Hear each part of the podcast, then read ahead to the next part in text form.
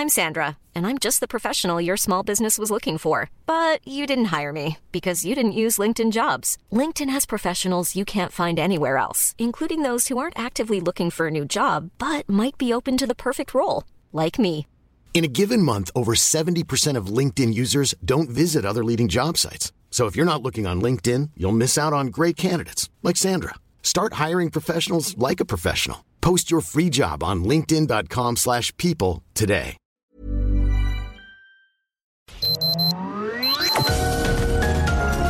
Heraldo Media Group presenta Sergio Sarmiento y Lupita Juárez. Información veraz y oportuna con un toque personal y humano. Por El Heraldo Radio, donde la H suena y ahora también se escucha.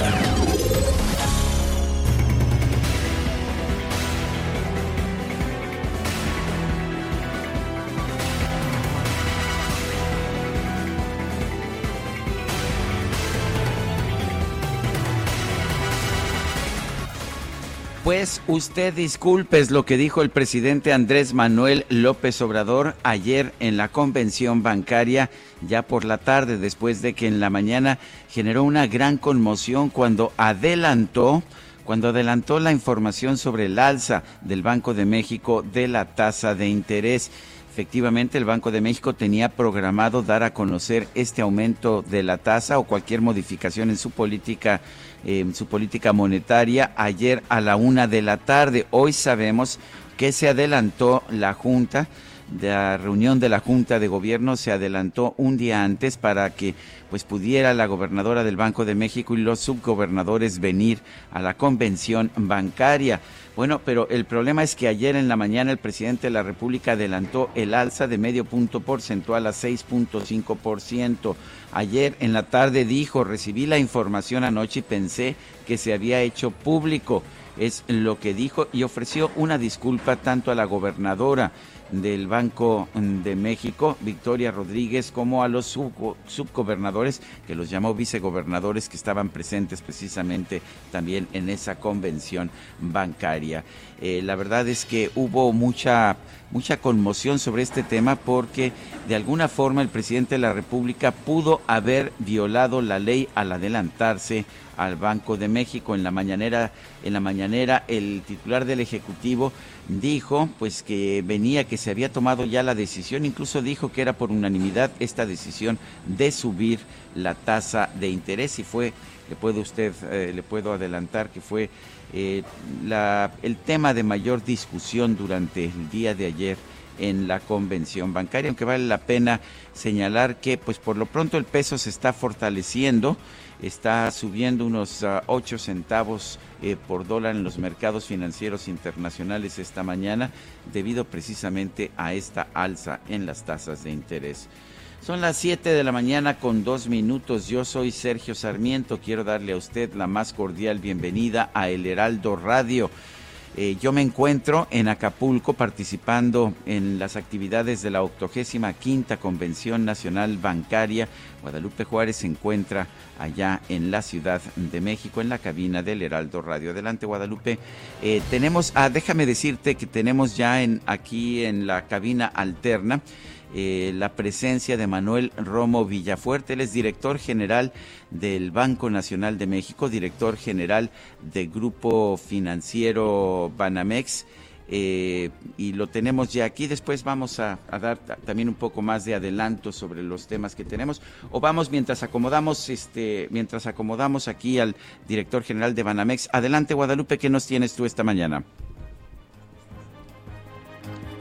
De ayer llegó a un acuerdo reparatorio la alcaldesa de Cuauhtémoc, Sandra Cuevas, y justamente la tarde de este jueves ofreció una disculpa pública a tres mandos de la Policía de la Ciudad de México en acato a la orden de un juez para evitar que la sujeten a proceso penal y cese la suspensión como titular de la alcaldía, pero aseguró que no reconoce la responsabilidad en la presunta agresión a estos elementos policíacos. La disculpa pública se dio precisamente afuera de los juzgados del reclusorio norte, donde Sandra Cuevas compareció este jueves ante una juez para llegar a un acuerdo reparatorio con los mandos de la Secretaría de pues de la Secretaría de Protección Ciudadana y que le imputaron por los delitos de robo, abuso de autoridad, y discriminación de la Secretaría de Seguridad.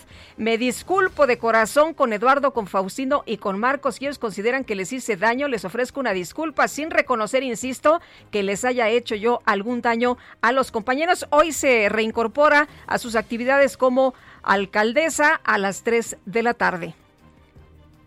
Gracias, Guadalupe. Como te adelantaba, se encuentra con nosotros Manuel Romo Villafuerte, director general del Banco Nacional de México y director general del Grupo Financiero Banamex. Quiero recordarles que estamos transmitiendo pues en vivo y desde los pasillos del hotel sede de esta convención bancaria lo hacemos porque así podemos tener un contacto directo con aquellos que están participando en esta convención. A veces tenemos ruidos, están, a veces llevan carritos y hacen ruido, pero es parte del encanto de estar aquí en medio de la convención bancaria. Y bueno, uno de los temas ayer que más se discutieron fue el tema del el alza, o más bien del adelanto del presidente al anuncio del alza en las tasas de interés, que como les estoy diciendo está generando un fortalecimiento del peso esta mañana, empezó de hecho desde ayer. Eh, el otro gran tema ha sido Banamex, este Banco Nacional de México, esta marca centenaria que tiene eh, pues que hemos tenido en la banca mexicana durante mucho tiempo y pues la previsión de que se acerca un cambio de dueños. Y Manuel Romo, pues todo el mundo se pregunta, incluso el propio presidente de la República eh, habló del tema de, de la venta de City Banamex, o por lo menos de la parte de banca de menudeo de City Banamex aquí en nuestro país, de manera que lo primero que te puedo preguntar es, ¿Hay alguna novedad en este sentido? El propio presidente dijo que quiere que se quede en manos mexicanos y que este, este fondo, este, eh, este, este, esta, este fideicomiso de carácter cultural que ha tenido Banamex desde hace mucho tiempo y que a propósito tenemos una exhibición aquí a unas cuantas, a unos cuantos metros de donde nos encontramos, quede como patrimonio nacional. ¿Qué significa eso? ¿Qué opina? ¿Qué opinan los actuales dueños de Banamex, de City Banamex sobre esto? Sí, Sergio, Lupita, muchas gracias por el tiempo, gracias por invitarme y, em, y, estar con todo tu auditorio. Buenos días. Este, mira, el, el, el, proceso es un proceso que anunciamos el 11 de enero, es un proceso muy estructurado, muy abierto, muy, muy institucional. Y entonces lo que, lo que anunciamos es el proceso de la venta de la banca de consumo, como comentas, como una sola unidad. Allá adentro está el patrimonio artístico, los edificios coloniales, el fomento cultural Banamex. Fomento cultural Banamex y fomento social Banamex donde tenemos el trabajo con artesanos, todo eso lo tenemos ahí. Este, y es un proceso que tiene etapas muy claras. Mira, hay tres hitos, digamos. El anuncio en enero, el segundo es fin de este año, Sergio, cuando vamos a tener un comprador em, anunciado, y después fin del 2023, que es cuando entregamos, digamos, un banco al nuevo dueño, a Banco Nacional de México, al nuevo dueño, y por otro lado arranca el Banco City en México. Y el Banco City se va a dedicar a la banca corporativa y banca mayorista para aprovechar todos los flujos comerciales que tienen las empresas, nuestros clientes en este país. Eh, en medio, yo te diría que hay, hay una serie de procesos que no son los grandes hitos, pero es parte del proceso. Por ejemplo, ayer anunciábamos, o comentábamos que ya vamos a abrir el Data Room. Y el Data Room es tener toda la información necesaria para evaluar a Banamex eh, para los compradores interesados. Eso lo vamos a abrir durante abril. Y ahí ya empieza a haber un intercambio mucho más intenso de comunicación en este proceso, pues que sí, es un proceso único, no en una generación, en una vida, ¿no? Adelante, Lupita. Ustedes han mencionado que eh, se va a abrir este data, de, eh, este cuarto de datos para los interesados, pero que ustedes van a estar seleccionando, o sea, no, no, no va a haber información a cualquiera. Cuéntanos de este proceso. Es correcto, Lupita. Fíjate que, tenemos que ser muy cuidadosos desde el punto de vista legal, regulatorio, de proteger la información de los clientes, la estrategia del banco. Entonces, hay una serie de requerimientos legales para los interesados que deben de cumplir de manera que, puedan tener acceso a ello. Pero más allá de esto, Lupita, lo que, lo que para nosotros es muy relevante es que cumplan en principio cuatro, cuatro elementos, que es lo que estamos buscando que va a tener el ganador Primero, que tengan claramente los recursos para maximizar el valor de los accionistas, el precio, dinero. El segundo, que tengan una estrategia clara de cómo cuidar a nuestros clientes. Son 22 millones de clientes que tiene toda una responsabilidad y esa parte debe de venir una estrategia alrededor. El tercero, los 40 mil, 39 mil, 40 mil empleados que estamos en el grupo, cuál es su plan con ellos. Y yo diría que al final pero no por esto menos importante la parte del patrimonio social y artístico. Debe de venir una propuesta incluida. Entonces, quien veamos nosotros que tiene una propuesta para estos cuatro elementos, eh, eh, en ese momento tendrían, eh, son los que estamos esperando que tengan el acceso al cuarto de datos. El presidente ha hablado en varias ocasiones que ha dicho que le gustaría que el banco quedara en manos de mexicanos. Eh, finalmente Citi como una empresa internacional puede considerar eso, ¿Es, es un criterio o realmente ese no puede ser un criterio, pues cuando se está buscando también maximizar ah, el beneficio de los accionistas de Citi. Somos muy atentos y escuchamos todas las recomendaciones, no en particular las que comenta Sergio. Eh, nosotros al ser una, una eh, institución pública global, tenemos una serie de requerimientos que tenemos que hacerlo totalmente transparente. Em, abierto, auditable, en fin, ¿no? cumpliendo con la regulación aplicable. Em, independientemente de eso, hemos encontrado afortunadamente mucho interés tanto de mexicanos como de extranjeros y déjame decirte, de bancos y de no bancos. Hay, hay inversionistas que están muy interesados en entrar al proceso. Y no nos sorprende, desde la primera vez que lo anunciamos lo decíamos, es un banco muy bien capitalizado, muy líquido, con mucho mercado, con mucha vida, con un gran potencial de crecimiento. Y estás hablando, lo decías al principio de la plática, de la principal marca, la marca más icónica del sector financiero nacional. Es, una gran ban es una gran marca, ¿eh? Banco Nacional de México. Sí, sí, pues sí, decimos y aparte decimos que es mucho más que un banco, ¿no? Porque tiene no nada más a un gran talento y es un gran negocio, sino desde el punto de vista de todo lo que hace para las comunidades, el arte, es mucho más que un banco. Oye, pues, eh, y además un gran banco, lo mencionabas, ¿cuántas sucursales? 1.400, estaba revisando la información, 9.000 cajeros, afores, seguros, patrimonio artístico y la marca, ¿no? La marca Banamex. Así es correcto, Lupita, está todo incluido y creemos que debe de, promoverse así, debe de manejarse así, porque es como hace sentido el modelo de negocio, así ha sido construido pues desde hace 138 años, ¿no? y creemos que ha funcionado muy bien tengo que hacer una pregunta que me hacen los, los ahorradores, los depositantes, los clientes de Banamex, de City Banamex. ¿Tiene algún riesgo eh, un depositante? ¿Tiene algún tipo de problema? Eh, finalmente es un, es un banco rentable, se está tomando una decisión para venderlo a pesar de ser rentable.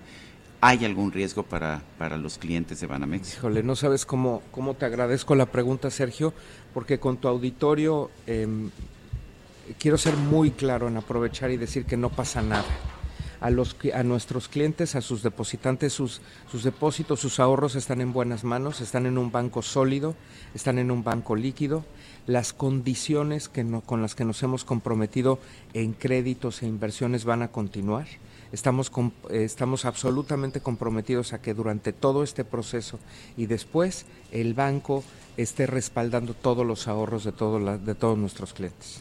Manuel Romo Villafuerte, director general de, de City Banamex, de Banco Nacional de México, director general de Grupo Financiero eh, Banamex, City Banamex. Eh, todavía gracias por estar con nosotros, de verdad, gracias por llegar con nosotros tan temprano a esta cabina alterna no, que hombre, tenemos. Lupita, Sergio, siempre un placer. Gracias, buenos días. Bueno, y nosotros, nosotros cuando son las 7 de la mañana con 13 minutos, vamos a un resumen de la información más importante.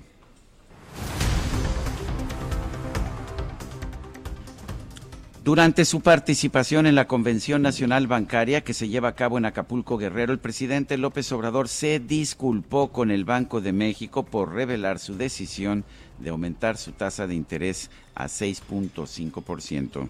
Aquí quiero eh, ofrecer una disculpa a la presidenta, la gobernadora del Banco de México y a los eh, vicegobernadores porque recibí la información anoche de que habían tomado la decisión de incrementar la tasa al 6.5%. Pensé que ya se había hecho público y hoy en la mañana este, hablé del tema. Bueno, por otro lado, el presidente López Obrador se comprometió a no enviar al Congreso ninguna iniciativa que cambie las reglas en el manejo de la política bancaria. Ante ustedes es reiterar que no cambiarán las reglas en el manejo de la política bancaria. Particularmente, el Ejecutivo que represento no enviará al Congreso ninguna reforma legal que afecte las utilidades que legalmente se adquieren por los servicios que prestan las instituciones financieras. Finalmente, el presidente de la República recomendó de manera respetuosa que los nuevos accionistas o dueños de Banamex sean mexicanos y estén al corriente en el pago de sus impuestos. Que una recomendación, porque se trata de una operación económica, comercial. Pero sí nos gustaría que los nuevos accionistas o dueños sean de preferencia mexicanos, que estén al corriente de sus contribuciones a la hacienda pública, que cumplan con el pago de impuestos que implicará dicha compra-venta, que se trate de personas físicas o morales con solvencia económica para proteger el dinero de clientes y ahorradores el Tribunal Federal de Mérida dejó sin efectos una sentencia emitida el pasado mes de febrero con la cual se suspendía la autorización ambiental de los tres primeros tramos del tren Maya. Los artistas que se pronunciaron en contra del tren Maya rechazaron haber sido contratados para atacar a este proyecto, como lo aseguró el presidente López Obrador en su conferencia de prensa de este jueves. Y la Comisión Federal de Competencia Económica impuso una multa de 848.8 millones de pesos al Aeropuerto Internacional de la Ciudad de México por incurrir en prácticas monopólicas al negar el acceso a esa terminal aérea a la empresa Transportación Terrestre UNE. Las Comisiones Unidas de Puntos Constitucionales y de Energía de la Cámara de Diputados comenzaron formalmente el proceso de dictaminación de la reforma eléctrica que promueve el presidente López Obrador. El coordinador del PAN en el Senado, Julen Rementería, aseguró que la reforma eléctrica no tiene posibilidades de ser aprobada en la Cámara Alta porque propone prácticas monopólicas y contradice los acuerdos del TEMEC. Así lo creo porque además así se ha anunciado que como está la reforma ni siquiera en diputados pase. Y por supuesto, si por alguna situación, cualquiera que ésta sea, llegar a pasar aquí en la Cámara de Senadores esta reforma no tiene viabilidad. Y no tiene viabilidad no porque nos opongamos, ojo, sino porque es una reforma que propone prácticas monopólicas, que es contraria al TEMEC, que además es contraria al desarrollo energético que requiere el país. No logra bajo ninguna circunstancia eso que tanto han ofrecido el gobierno, de lograr reducir las tarifas eléctricas para los servicios a la población. El Pleno del Senado ratificó los nombramientos de Leopoldo de Gives de la Cruz y Luis Manuel López Moreno como embajadores de México en Venezuela y Santa Lucía. Paola Chietecat, la mexicana que fue sentenciada en Qatar a recibir 100 latigazos tras haber sido víctima de abuso, acudió al Senado para pedir que el canciller Marcelo Ebrard aborde su caso durante su próxima visita a ese país. Pero hago énfasis en que este caso no se limita solamente a la vía legal. Este caso tiene ramificaciones políticas. Este caso debe servir como ese parteaguas entre un servicio exterior que hace el esfuerzo mínimo a un servicio exterior que recupera sus objetivos originales, que es morirse en la raya por los mexicanos. Espero que esto sirva de incentivo para que no se quede solo en un mundial de fútbol. El INAI expresó su preocupación por la negativa de la Comisión Nacional de Derechos Humanos a transparentar la información solicitada por personas en ejercicio de su derecho a saber debido a interferencias de personas particulares que obedecen a intereses políticos. El gobernador de Nuevo León, Samuel García, aseguró que la detención de su predecesor Jaime Rodríguez Calderón no es una revancha política. Les quiero decir que no nos distraemos ni un minuto de construir el nuevo Nuevo León porque Roma no se construyó en un día. Pero era muy importante, muy importante, era mi obligación sancionar la corrupción del gobierno anterior. No es revancha, es simplemente aplicar la ley hacer justicia, pero eso no nos distrae de lo importante, que es la salud, el agua, la seguridad y que el gobierno esté trabajando para su gente. La alcaldesa de Cuauhtémoc, Sandra Cuevas, alcanzó un acuerdo reparatorio con los dos policías auxiliares que la denunciaron por presunto robo, abuso de autoridad y discriminación. El plan de reparación del daño establece que la alcaldesa Sandra Cuevas deberá pagar 30 mil pesos a cada una de las presuntas víctimas y ofrecer una disculpa pública. Además, la funcionaria tendrá que someterse a tratamiento psicológico para el manejo de la ira, información que le adelantamos el día de ayer. Por su parte, la alcaldesa Sandra Cuevas afirmó que a pesar de que el acuerdo reparatorio implica reconocer su responsabilidad en los delitos que se le imputan, fue una estrategia legal para no afectar a las personas que votaron por ella. Es una estrategia jurídica que debemos entender como una suspensión condicional del proceso sin que yo acepte la responsabilidad. De hecho, en el mismo oficio ustedes pueden ver todavía la palabra probable. Yo, al día de hoy, no reconozco los hechos. Bueno, y la jefa de gobierno de la Ciudad de México, Claudia Sheinbaum, consideró que el acuerdo reparatorio alcanzado por la alcaldesa Sandra Cuevas demuestra que este caso pues no era un asunto político. Y en este caso pues eh, creo que es evidente que todo ese tema de la politización que se planteó, pues eh, creo que se van a quedar ahí con el silencio.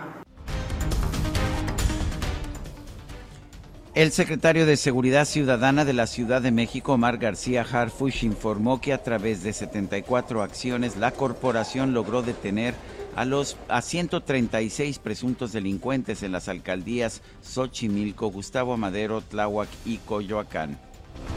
La Fiscalía General de Oaxaca aceptó la recomendación de la Comisión Nacional de los Derechos Humanos sobre los abusos y violaciones a los derechos humanos cometidos en el caso de la saxofonista María Elena Ríos. El Congreso de Colima aprobó una reforma al Código Penal Estatal para sancionar con cárcel a quienes coloquen amenazas en mantas, cartulinas, lonas o cualquier otro medio físico o electrónico. Este jueves se instaló el Grupo de Amistad México-Estados Unidos. Esto en la Cámara de Diputados. El embajador de la Unión Americana, Ken Salazar, pidió a nuestro país ser solidario con Ucrania ante la invasión rusa a su territorio.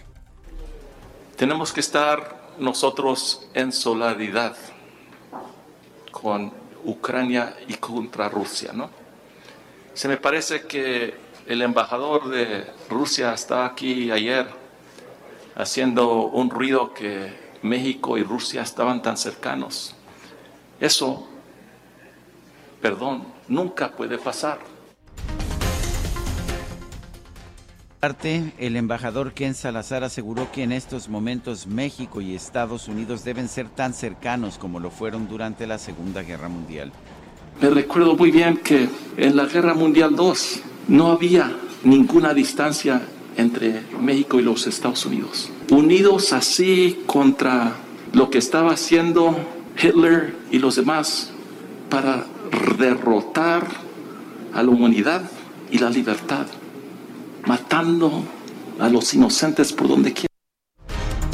El director del Comando Norte de los Estados Unidos, Glenn Van Herk, aseguró que la agencia de inteligencia militar rusa, escuche usted, tiene más oficiales desplegados en México que en cualquier otro país del mundo con el objetivo de influir en la Unión Americana.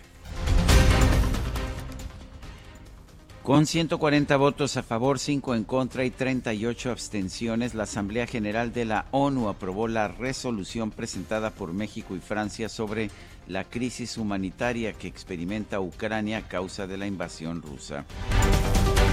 El presidente de Ucrania, Volodymyr Zelensky, aseguró que hay un riesgo real de que Rusia use armas químicas en territorio ucraniano.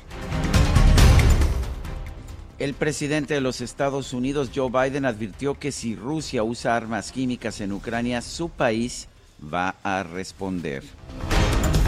Y los líderes del G7 anunciaron que van a restringir el uso de oro del Banco Central de Rusia. Por su parte, los líderes de la OTAN acordaron reforzar su apoyo logístico a las fuerzas ucranianas. Bueno, y en información deportiva fue un empate con sabor a derrota. La selección mexicana de fútbol empató sin goles con los Estados Unidos. Está en un triste tercer lugar en el octagonal final de la CONCACAF, aunque todavía pasa de panzazo a la Copa del Mundo. Oye, y esto que no se podía creer el día de ayer, la selección de Italia quedó eliminada del Mundial de Qatar 2022. Y vámonos a una pausa. Guadalupe Juárez y Sergio Sarmiento estamos en el Heraldo Radio. Regresamos en un momento más. Mándame un WhatsApp, mándame un WhatsApp. Me siento desesperado, mándame un WhatsApp. Sergio Sarmiento y Lupita Juárez quieren conocer tu opinión, tus comentarios o simplemente envía un saludo para ser más cálida esta mañana. Envía tus mensajes al WhatsApp 5520 109647.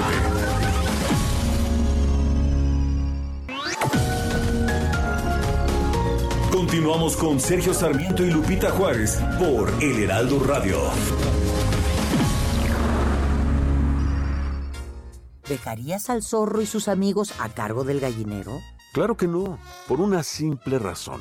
Se comerían las gallinas. Si sabemos que el consumo de comida chatarra, refrescos, tabaco y alcohol son la principal causa de enfermedad y muerte en México, ¿por qué dejamos que aquellos diputados, senadores, funcionarios y jueces, amigos de los zorros, diseñen políticas, aprueben leyes y resuelvan juicios que obviamente protegen sus intereses dañando nuestra salud?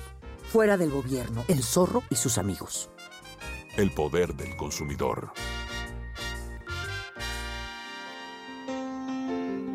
Blue jean baby, LA lady, seamstress for the band, pretty eye, pirate smile. A music man, ballerina. You must have seen her dancing in the sand. Ballerina, you must have seen her dancing in the sand, bailarina. Debes haberla visto bailando en la arena. Esto se llama Tiny Dancer, la pequeña bailarina. Estamos escuchando la voz de Elton John cuando era tenor. De hecho, es muy curioso, su voz ha ido cambiando. Hoy es barítono, pero originalmente era tenor.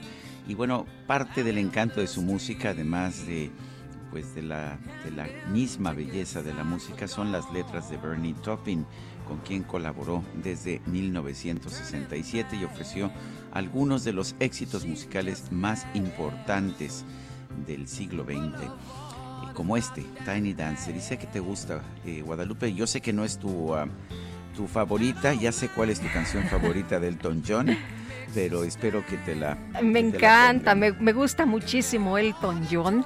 Me gusta, Sergio, cómo ha ido evolucionando su carrera, no, no se detiene. Eh, lo hemos visto, por ejemplo, pues haciendo estos eh, duetos, ¿no? Ahora eh, re- pues, con, con su misma música, pero ahora con notas distintas y colaborando con Dua Lipa. Eh, no se detiene y hace un tema, por ejemplo, para la Navidad con Ed Sheeran. En fin, es eh, una persona muy activa, muy talentosa. Y tenemos mensajes de nuestro público. Sí, tenemos mensajes y vamos a disfrutar a Elton John, por supuesto, esta mañana. A ver, que nos lo dejen, que nos Sí, un unos- ratito, un unos ratito. segunditos más.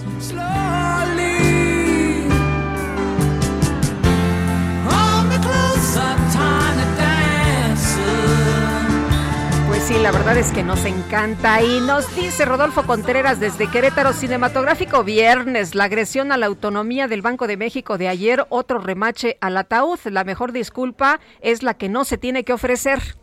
Dice otra persona, buen día Sergio y Lupita, ¿serían tan amables de investigar el tema de unificación de los servicios de salud IMSS, ISTE y Secretaría de Salubridad? Causa mucha inquietud para los trabajadores. ¿Algún especialista que pueda dar su opinión, por favor? Gracias. Lo vamos a estudiar y vamos a buscar quién nos ayude a entender exactamente qué significa esto. Tengo entendido que pues lo que ocurre en estos casos es que se unifican los contratos de trabajo con el contrato que resulte más beneficioso, pero hablaremos con algún abogado laboralista. Y nos dice Patricia, saludándolos desde Tequisquiapan. Feliz viernes para todos por allá. Muchas gracias, Patricia. Son las 7 de la mañana con 34 minutos. En Soriana esta cuaresma, camarón chico sin cabeza a 219 pesos el kilo. O lleve el segundo al 50% en chiles envasados y quesos panela en paquete marca Lala, Volcanes, Food y Swan de 400 gramos. Soriana, la de todos los mexicanos. A marzo 27, aplica restricciones y sobre la misma línea de producto. Válido en Hiper y Super. Y vamos un poquito tarde, pero vamos con la frase del día. La banca es muy buen negocio si no haces nada tonto. Warren Buffett, uno de los empresarios más ricos del mundo, uno de los mayores inversionistas de todo el mundo.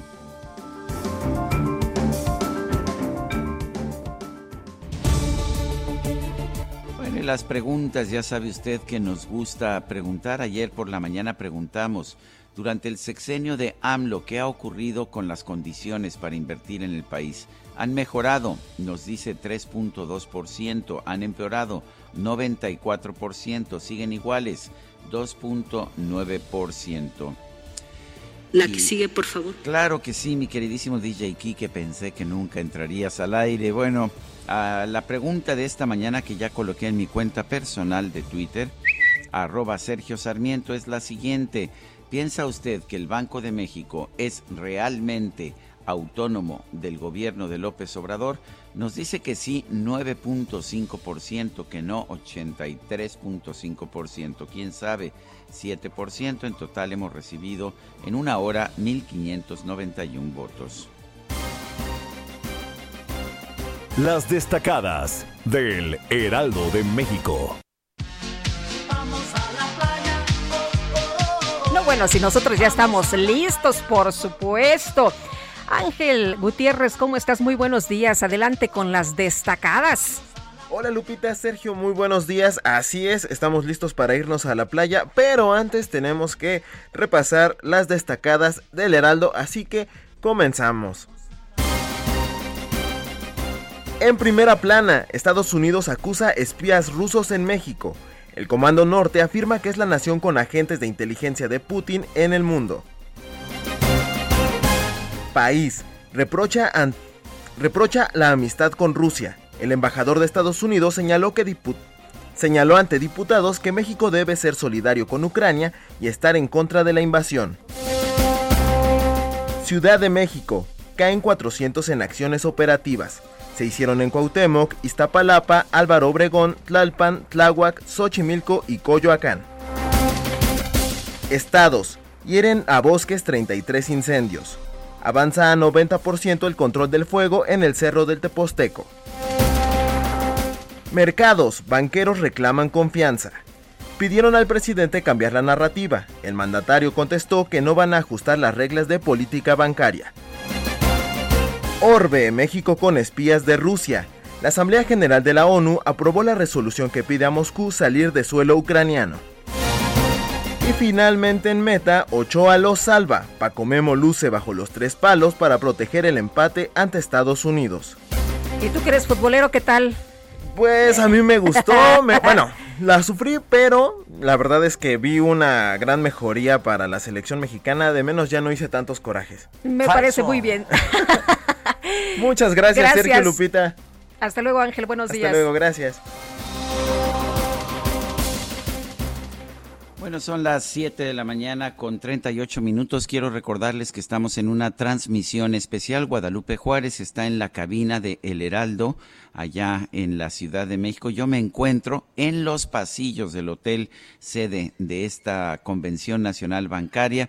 ¿Por qué nos colocamos aquí? Porque nos gusta tomarle el pulso a todo lo que está ocurriendo, porque aquí pescamos gente, aquí, eh, aquí promovemos también este programa, este programa que nos tiene tan orgullosos del Heraldo Radio, y pues por- porque aquí podemos ver exactamente lo que está pasando en la Convención Nacional Bancaria. Estoy así en Acapulco, pero la verdad es que ni traje de baño, esto de, de que vamos a la playa, tengo entendido que, que el equipo que, se- que se queda aquí se queda con traje de baño y todo y se regresan mañana, pero yo me regreso hoy en la tarde, o sea que ni oportunidad hubo para el traje de baño, digo esto para todos los que me preguntan, que seguramente piensan que uno está en Acapulco y uno está en la playa todo, todo el día, pues no, Pues así ni no modo. nos tocó, ni modo, ¿verdad?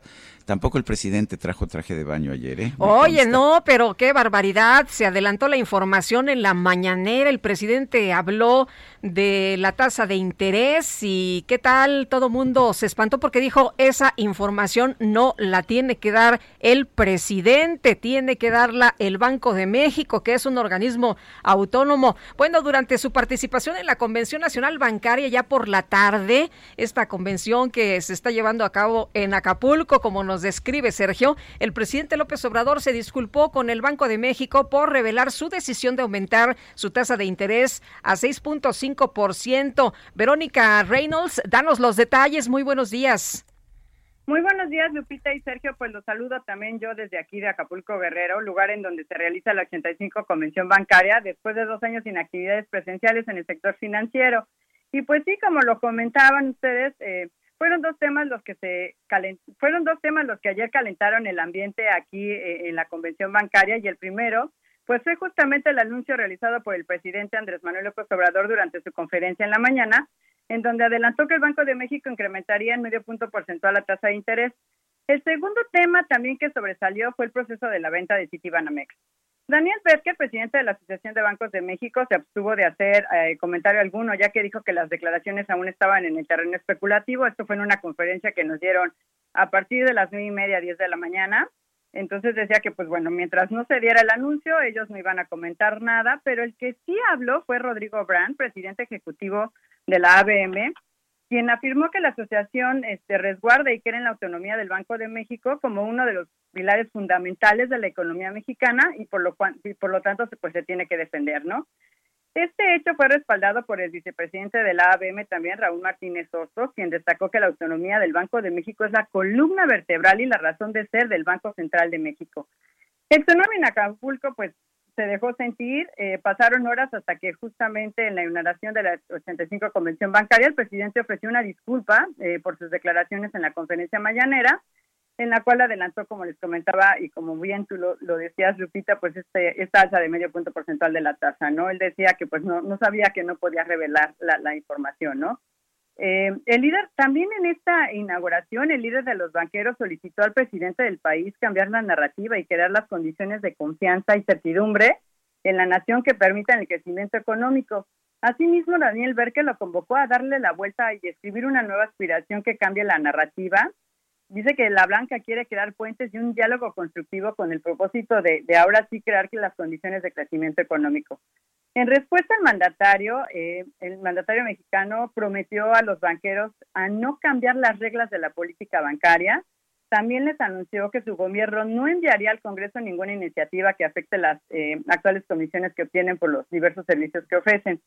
El otro tema que les comentaba, pues es justamente la, venta de Banamex eh, por parte de su controlador, el estadounidense Citi. Tuvimos una cena con, con, el director general eh, de Citi, con Manuel Romo, y, él decía que, bueno, eh, el anuncio que había dado Banam, eh, perdóname, Banorte un día antes, un comunicado que sacó invitando a los mexicanos a participar en, en la compra de, de Banamex, pues Manuel Romo le dio una lectura muy positiva. Decía que esto es el ejemplo de- del interés que está creando eh, esta venta y, y el papel fundamental que juega Banamex en el sistema bancario, ¿no? Dice que, estas reacciones pues responden a, a- a que es una marca icónica del sistema financiero pues así como un referente, ¿no? Por su tamaño de la clientela, la infraestructura que tiene, la modernidad en la digitalización y todo su patrimonio artístico y social. Y pues bueno, esta es la, la información desde aquí, de, de Acapulco Guerrero, pues ya veremos qué, qué sigue pasando hoy por los pasillos, tal como dice Sergio. Muy bien, Verónica, muchas gracias. Buenos días. Buenos días. Bueno, y yo quiero agradecer la presencia aquí en nuestra cabina, en, en precisamente el hotel sede de la Convención Nacional Bancaria, Roberto Aguilar, analista financiero y colaborador de El Heraldo de México. Y Roberto, pues yo no sé, hubo todo este escándalo y todo, todos estos dimes y diretes al respecto de cuándo se anunció y cómo se anunció el alza en las tasas de interés, pero por lo pronto estamos viendo los resultados en los mercados cambiarios, ¿no es así? Estamos viendo un peso más fuerte, más cerca de los 19 que de los 21 que nos amenazaban hace unos días. Sergio, ¿cómo estás? Lupita, muy buenos días, Hola, gracias ¿qué por la tal? Invitación. Pues fíjate que sí, Sergio, que es interesante verlo.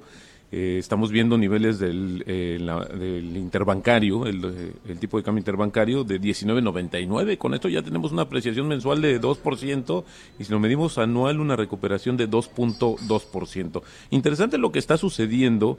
Eh, sí, efectivamente tiene un toque local, pero más bien, Sergio, creo que hoy el activo financiero en México que refleja de manera más inmediata el entorno internacional, sin duda es el tipo de cambio. Así es. Y hoy estamos- en este momento exactamente, porque ya ves que sube y baja, en, según la- las pantallas de Bloomberg, 20.0030.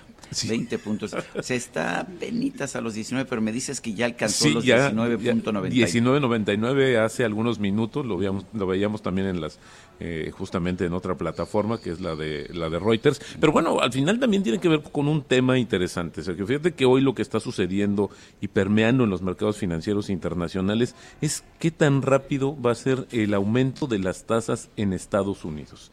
Esto es un tema interesante porque fíjate que hoy habíamos pasado de 6 a 12 alzas ya. Es lo que se está eh, manejando en algunas expectativas del mercado. ¿Por qué? Porque al final del día la inflación sigue siendo muy alta y, el y justamente el Banco Central estadounidense está tratando de paliar esta situación. Y obviamente esto se maneja con expectativas. Por eso creo que ahora que comentaba Verónica sobre el tema de lo que sucedió eh, justamente con esta eh, este adelanto que dio el presidente sobre un tema de política monetaria es muy interesante porque al final del día, insisto, se mueven con expectativas. Es decir, el Banco de México y los bancos centrales en el mundo eh, ya confirman algunas situaciones, dan algunas pistas y ahí es donde los mercados empiezan como a generar expectativas de hacia dónde se va a ir, si va a ser muy rápida, si van a bajar, si van a subir y creo que al final del día esta situación que se haya dado antes de lo que normalmente y oficialmente se tiene que dar a conocer la decisión en México, pues sí afectó. Creo yo eh, veía que eh, se movieron algunas de las posturas de bonos.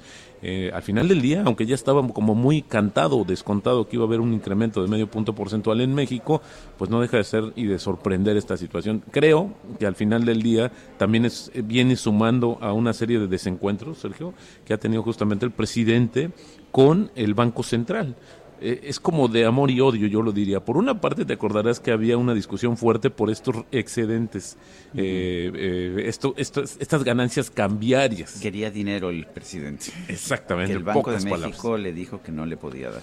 Bueno, esta es otra. La otra, por el Banco Central, cómo se defendió de la disminución de salarios y de esta imposición de, podríamos decir, estos 10 años donde los que salgan del Banco de México no podrían trabajar en alguno de los sectores que regulan y vigilan, ¿no? Esta es una situación importante que, por cierto, ya sabes que el, el ex gobernador del Banco de México, eh, Alejandro Díaz de León, pues acaba de sumar a Grupo Val, grupo empresarial muy importante, y luego viene esta situación, eh, eh, Arturo Herrera, el cambio a último llega la nueva gobernadora, la primera mujer. Al final del día creo que hay una situación ahí importante donde la pregunta es si en realidad se está cuidando y cuánto se está cuidando la autonomía de este, de este banco central que es fundamental en Turquía. Eh, tú conoces muy bien el tema, Sergio, eh, algunas implicaciones del presidente, lo cambió al gobernador del Banco Central y se desplomó la moneda, ¿no? Eh, eh, es- eh, por eso es que creo que es la relevancia de, no es nada más decir, oye, se me filtró, no sabía, como de inocencia, decir ya, ya tomamos esta decisión. Creo que hay implicaciones Oye, pero muy importante que se haya disculpado el día de ayer el presidente eh, con el Banco de México, porque todo el mundo estaba esperando, pues después de lo que adelantó en la mañanera, que alguien le preguntara o que se abordara el tema. No se podía quedar nada más así, Roberto. Sí, no, no, no, sin lugar a dudas, creo que esto es importante también, el, el tema, creo que también mucho de, la, de las eh, expresiones faciales de la gobernadora en el estrado, no, no necesitaba decir nada, ¿no? Eran, se veía eh, desencajada en un momento al principio, pues después también creo que... que También su- nerviosa, ¿eh? Estar Sí, en ese sí, podio con no sé cuántos banqueros ahí viéndote. Y, y es como, eh, Sergio, es como su debut en sociedad bancaria, diría yo, ¿no? Es la gobernadora eh, pues, ha- se ha expuesto poco, diría- digamos así, a, a este tipo de los regulados, pero bueno, pues ayer estuvo justamente inaugurando este esta Oye, pero el presidente sí, destacó que respetaba la autonomía del Banco de México. Creo que ahí fue el momento clave, ¿no? Cuando todo el mundo dice, oye, pues esto era lo que queríamos escuchar. O sea, eh, te dieron información. ¿Por qué? Porque eh, hay gente de la Secretaría de Hacienda que está en la reunión cuando se decide el tema de las tasas de interés. Alguien le avisa, no que se haya eh, eh, hecho por una filtración o que se haya hecho de manera indebida, pero el presidente adelantó. Sí, el tema es que no vamos, no vamos a escuchar nunca eh, de un gobernante que no se respete la autonomía del Banco Central, porque sería eh, ir contra la lógica de los mercados, porque por supuesto ellos son los que toman estas decisiones de política monetaria que no deberían de estar influenciadas por ninguna decisión del gobierno. Es, es interesante, claro, que lo refrende, pero al final del día yo creo que los hechos y lo que demuestran, hoy vemos esta situación, hacemos un recuento muy rápido de esta relación que ha habido entre el presidente y el Banco Central, y bueno, hay que recordar también que hoy el- la Junta de Gobierno está conformada por gente que propuso el propio Andrés Manuel López Obrador, entonces sí es importante ver, pero también los ha acusado, también les ha, los ha, eh, les ha pedido que también sean más comprensivos en términos del crecimiento, del costo del dinero, en fin, yo creo que esta relación va a dar todavía mucho de qué hablar, pero sobre todo que al principio o que siempre esté eh, arriba de cualquier cosa, pues este respeto a la autonomía de esta institución. Pues Roberto Aguilar, gracias por estar con nosotros, gracias por tus comentarios y qué, qué gusto verte aquí en la convención. Al contrario, Sergio Lupita, un honor, muchas gracias, muy buenos días. Son las 7 de la mañana con 50 minutos. En Soriana esta cuaresma, ahorrar es muy de nosotros. Atún fresísimo en lata a 9.90 o mayonesa McCormick Limón de 507 gramos a 42.90 y aceite canoil de 946 mililitros a 37.90. Soriana, la de todos los mexicanos. A marzo 28, aplican restricciones. Válido en Hiper y Super. Y vámonos a las calles con Gerardo Galicia. Gerardo, ¿qué tal? Buenos días. Lupita, excelente mañana, Sergio, y tenemos información para todos tus amigos que van a utilizar el viaducto. Hay que buscar de preferencia vías alternas, lo van a encontrar completamente detenido desde que se deja atrás el eje 3 Oriente con dirección al eje central, así que no se confíen, de preferencia busquen el eje 3 Sur, se van a ahorrar muchos minutos, aunque con largos rezagos en semáforos, el avance es mucho más favorable y en ese tramo el viaducto está avanzando un poquito mejor. Si dejan atrás el eje central con rumbo al circuito bicentenario y en su tramo Río Churubusco, el desplazamiento es bastante, bastante rápido. Por lo pronto el reporte, seguimos muy pendientes. Gracias, Gerardo. Hasta luego. Israel Lorenzana está en el mercado de Tacubaya. Adelante, cuéntanos, no me digas que andas de shopping. Sergio, muchísimas gracias. Muy buenos días, Lupita. Pues fíjate que no pensábamos, de hecho, desayunar por aquí, pero se registró el incendio de algunos puestos semifijos ubicados aquí a un costado del mercado de Cartagena, aquí en Tacubaya. Esto movilizó a los servicios de emergencia. No hay personas lesionadas, únicamente pérdidas materiales. Los puestos fueron consumidos pues prácticamente de manera instantánea, solo quedan las estructuras metálicas. Los bomberos, Protección Civil y la Secretaría de Seguridad Ciudadana estuvieron trabajando en este punto y ha sido totalmente controlado. Aún así hay que recomendar a nuestros amigos manejar con mucho cuidado, esto con dirección hacia la Avenida Jalisco, hacia la zona de viaducto o los que siguen su marcha con dirección hacia la zona del circuito interior. Sergio Lupita, la información que les tengo. Israel, muchas gracias. Son las 7 de la mañana con 52 minutos. En Soriana, 20% de descuento en todas las llantas, trajes de baño, estufas y aires acondicionados. Y aprovecha hasta un 70% de descuento en juguetes y pantalla Samsung de 50 pulgadas 4K a 9,990 pesos. Soriana, la de todos los mexicanos. A marzo 28, aplican restricciones. Válido en Hiper y Super. Y vámonos a circuito interior con Mario Miranda. Cuéntanos, Mario, ¿qué pasa este viernes? ¿Qué tal, Lupita y Sergio? Buenos días. Pues tenemos información vial en este momento. Encontraremos, encontraremos carreras reversibles en el circuito interior de la raza a Leyden. En el sentido opuesto del circuito interior de reforma a la raza encontraremos buen avance. Marina Nacional del circuito a Mariano Escobedo con carga vehicular en ambos sentidos. Mariano Escobedo de Marina Nacional a reforma con buen avance en ambos sentidos. Y finalmente la calzada México-Tacuba del circuito interior a la avenida Los Insurgentes con carga vehicular en ambos sentidos. Sergio Lupita, seguimos pendientes. Muy bien, Mario, muchas gracias. Buenos días. Buenos días. En su conferencia de prensa esta mañana, el presidente Andrés Manuel López Obrador le refrendó su confianza al gobernador de Morelos, Cuauhtémoc Blanco. Dijo que Morelos, como ocurre en otros estados del país, sigue teniendo caciques en los ámbitos de la economía y lo político. Le tenemos confianza, le tenemos toda la confianza al gobernador de Morelos, dijo, no está solo porque como sucede en otras regiones, hay intereses creados, hay caciquismo tanto en lo económico como en lo político, y a esto hay que agregar el tener que enfrentar la corrupción tanto de la delincuencia organizada como de cuello blanco. Por eso estamos aquí, dijo, para expresar nuestro apoyo y seguridad al gobernador de Morelos, de este estado con tanta historia y lucha social de la tierra del general Emiliano Zapata. Por su parte, el gobernador Cuauhtémoc Blanco agradeció el apoyo de la federación y explicó que se va avanzando en los procesos de castigar a exfuncionarios corruptos. Son las 7 de la mañana con 54 minutos. Guadalupe Juárez está en la Ciudad de México. Yo me encuentro en Acapulco en la convención bancaria. Juntos hacemos este programa de Sergio y Lupita en el Heraldo Radio. Quédese con nosotros. Regresamos en un momento más.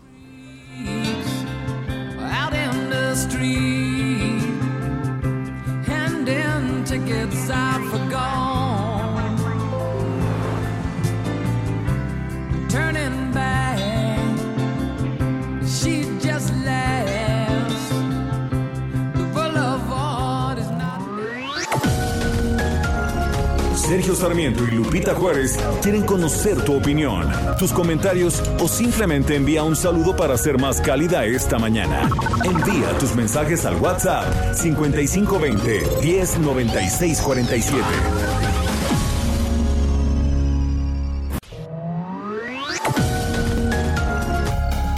Continuamos con Sergio Sarmiento y Lupita Juárez por El Heraldo Radio. Bueno, yo quiero agradecer la, presencia en esta cabina del Heraldo Radio en la convención bancaria al secretario de Hacienda, Rogelio Ramírez de la O. Eh, acabamos de salir de una pandemia con una caída brutal de la economía del PIB en el 2020 de 8.5%. Lo que hemos visto en el pasado y a muchos nos asusta es que esto suele tener consecuencias negativas para la banca. ¿Cómo estamos viendo a la banca? ¿Cómo están viendo ustedes en Hacienda la banca? Lo vemos la banca sumamente fuerte por sus índices de capitalización. Eh, no desplegó una burbuja de crédito previo a la pandemia. Entramos en una caída muy fuerte con la pandemia. Salimos por lo menos capítulo 1 de la salida de la pandemia y no hay un problema sistémico en la banca. Eh, De hecho, capitalización a 19%, ¿no? De, que es que mucho más de lo que de lo que se establece Sí. como mínimo. Así es. ¿Por, por qué tener tan capitalizada la banca? ¿Es bueno eso o, o- o nos está quitando recursos para, No, nos, para qui- crédito? nos quita recursos. Ahora, la banca tiene sus estrategias, es una banca en gran medida global. Eh, nosotros somos reguladores, pero no somos los asignadores de los recursos de la banca.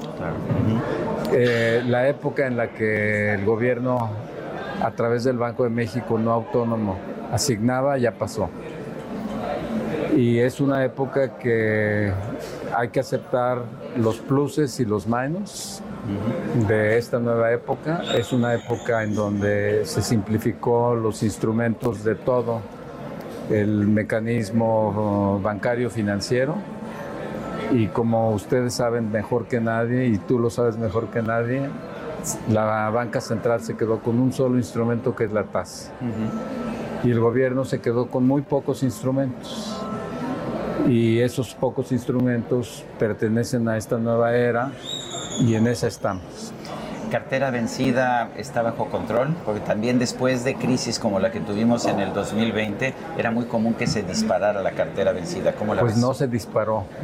Está en niveles muy bajos y esto es incluso hoy, en esta época, comparada con otros países, son niveles muy bajos de, de cartera vencida los que tenemos. Ahora tenemos muy poca penetración todavía de la banca en comparación con países desarrollados, pero también con países que no son tan desarrollados como Brasil. Eh, ¿Qué estamos haciendo mal o qué tendríamos que hacer para aumentar la penetración de la banca?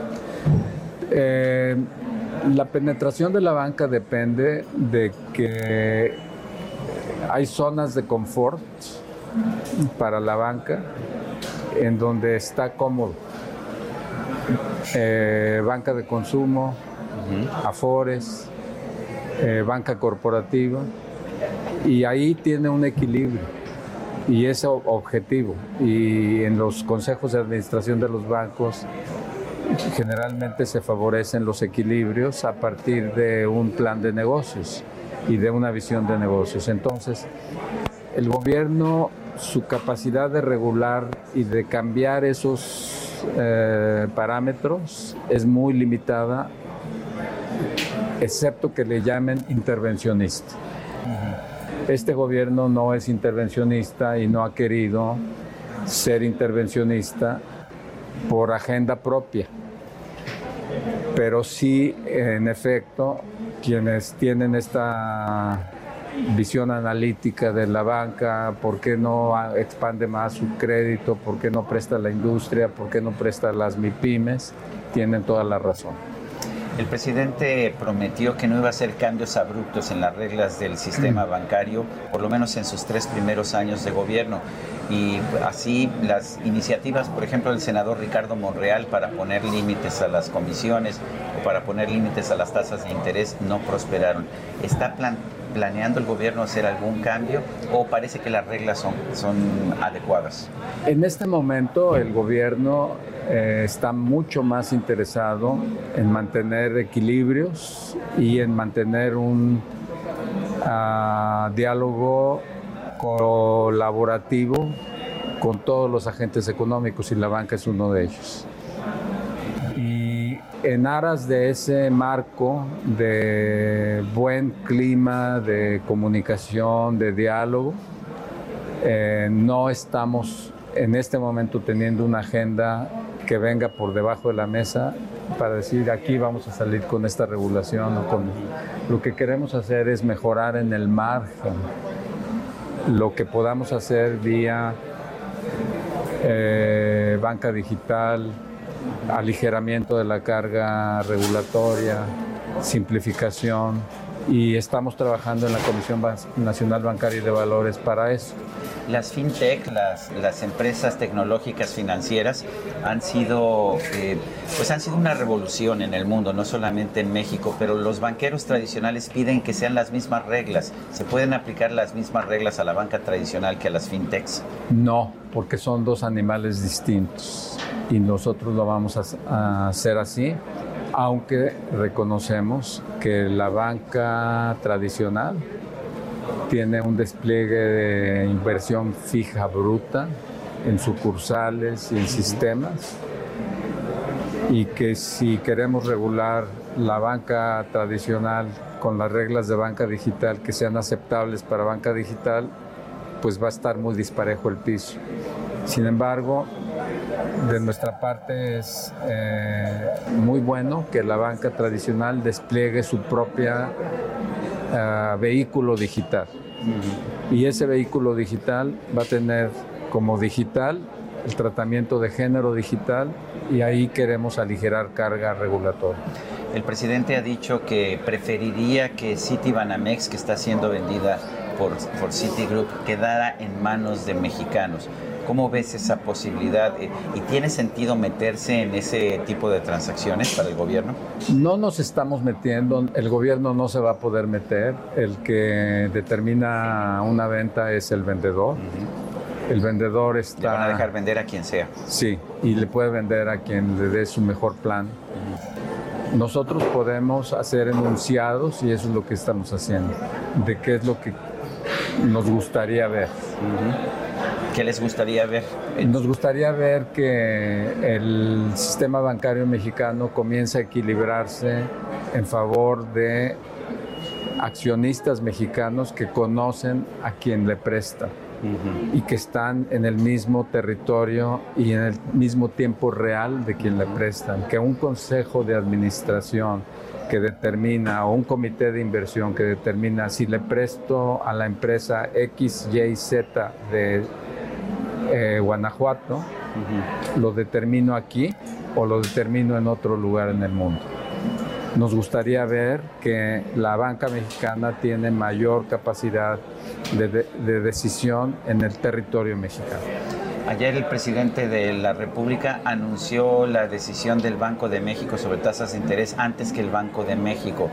¿Preocupa eso? Hay mucha gente que siento que está preocupada, que piensa que eso pues, no es adecuado, no es congruente con la autonomía del Banco de México. Que no les preocupe eh, porque no hizo el anuncio. Lo que hizo fue remarcar que lo que haga el Banco de México para nosotros es un organismo autónomo y no, no tenemos comentarios sobre lo que hizo el Banco de México. Y el espíritu de cualquier comentario en torno de esa decisión es en el sentido de apuntalar la autonomía del Banco de México. Hay quien tiene temor también de que al ver que se está dejando de recibir dinero por el IEPS y hay una especie de subsidio a los combustibles, que esto pudiera afectar las finanzas públicas, que han sido una de las, de las partes más positivas de- del manejo de la economía. ¿Qué podemos decirle a la gente? Bueno, lo que podemos decir a la gente es que a niveles de 91 dólares barril, eh, la capacidad de sostener con el impuesto especial en producción y servicios el tope al precio de la gasolina se agotó. Que no lo vamos a dejar de hacer porque es un compromiso político, pero también ya en estos niveles de precios de gasolina en Estados Unidos, le hubiera quitado al consumo agregado una capacidad tremenda y lo hubiera puesto en terreno recesivo. Afortunadamente en México tenemos una vena que corre aquí, que es la entrada de ingreso por exportación de petróleo crudo por encima del estimado presupuestal. Y acá tenemos otra vena que es la de el IEPS. Y una con otra se netean bien. O sea, no, está, no estamos gastando un exceso de dinero en esto. No, en la medida en que entre esta vena y esta otra haya otra vena que haga comunique. los comunicación de las dos. Señor secretario de Hacienda, Rogelio Ramírez de la O, es un gusto conversar contigo en esta convención bancaria. Muchas gracias, Sergio. Encantado de estar aquí. Gracias, Rogelio. Para Lupita Juárez, tu opinión es importante. Escríbele a Twitter en arroba Lupita Juárez H.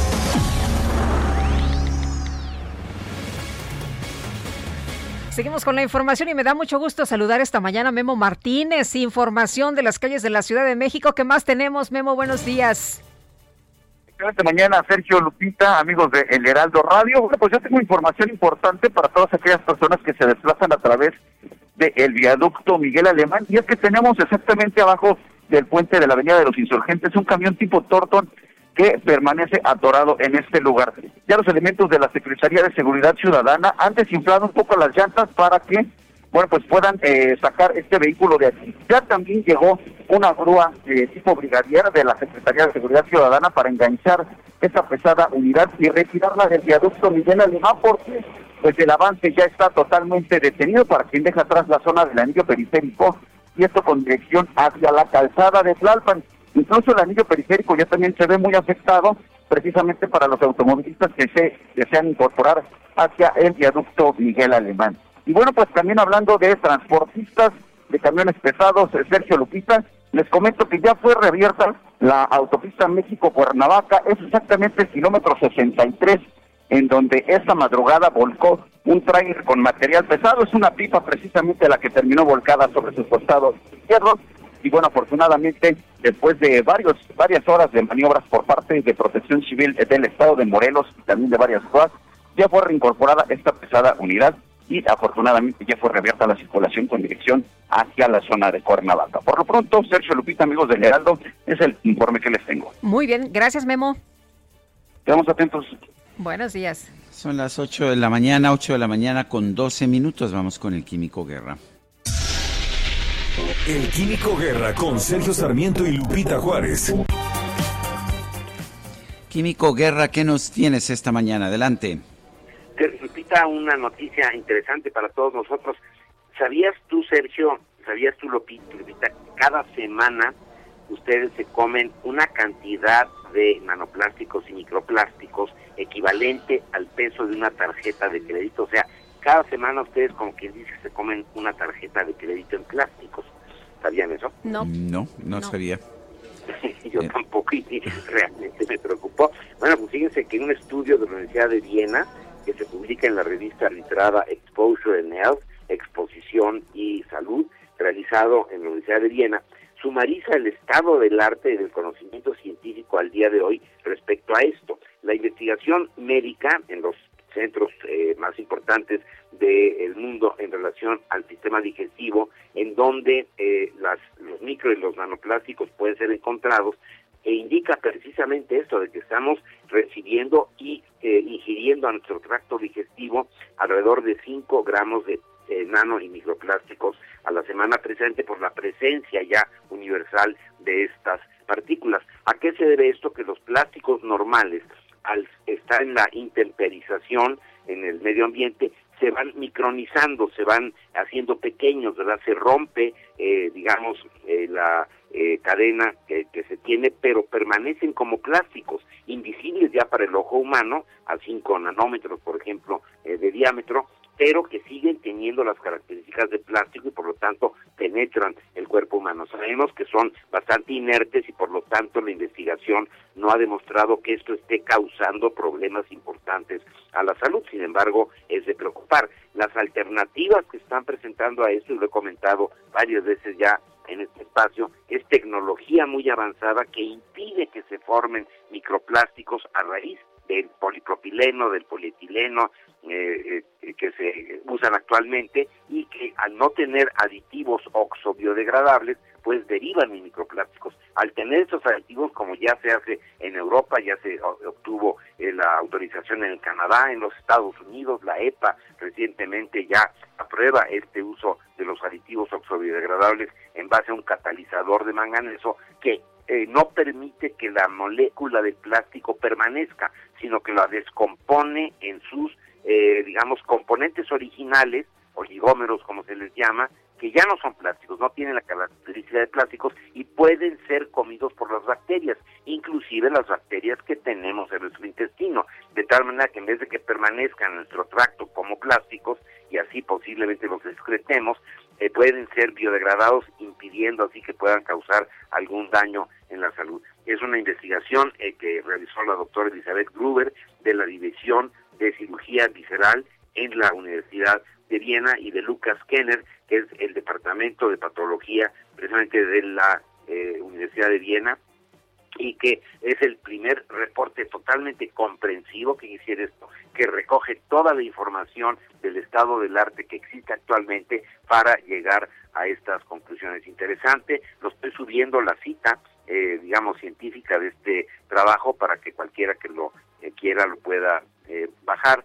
Mi Facebook es Luis Manuel Guerra, así que ahí lo pueden tener hoy disponible, Sergio Lupita. Pues suena muy bien. Entonces, eh, si he subido de peso, a lo mejor es que he estado comiendo mucho plástico. Ajá, exactamente. Por lo menos una, el peso de una tarjeta de crédito por semana. Muy bien.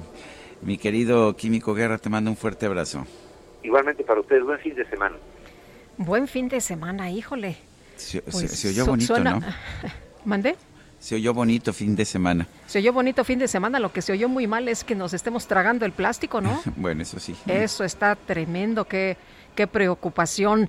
Pues siempre temas interesantes los que nos trae el químico Luis Manuel Guerra. Pero ya nos decía Sergio que la bailada es un buen ejercicio para bajar esos kilos de más. Sin duda. Que nos eh, comemos para eliminar el plástico. Para eliminar el plástico, qué barbaridad. Oye, sí, sí, eh, aquí todo el mundo se quedó muy contrariado, muy apesadumbrado. Bueno, vamos, vamos con más información, Lupita, adelante. Eh, sí, ¿con, ¿con qué vamos, Carlita? Vamos a ver, la, la alcaldesa de Cuauhtémoc, Sandra Cuevas, ofreció una disculpa pública, pero dice que no reconoce los hechos que se le imputan. Y Jorge Almaquio nos tiene el reporte. Adelante, Jorge.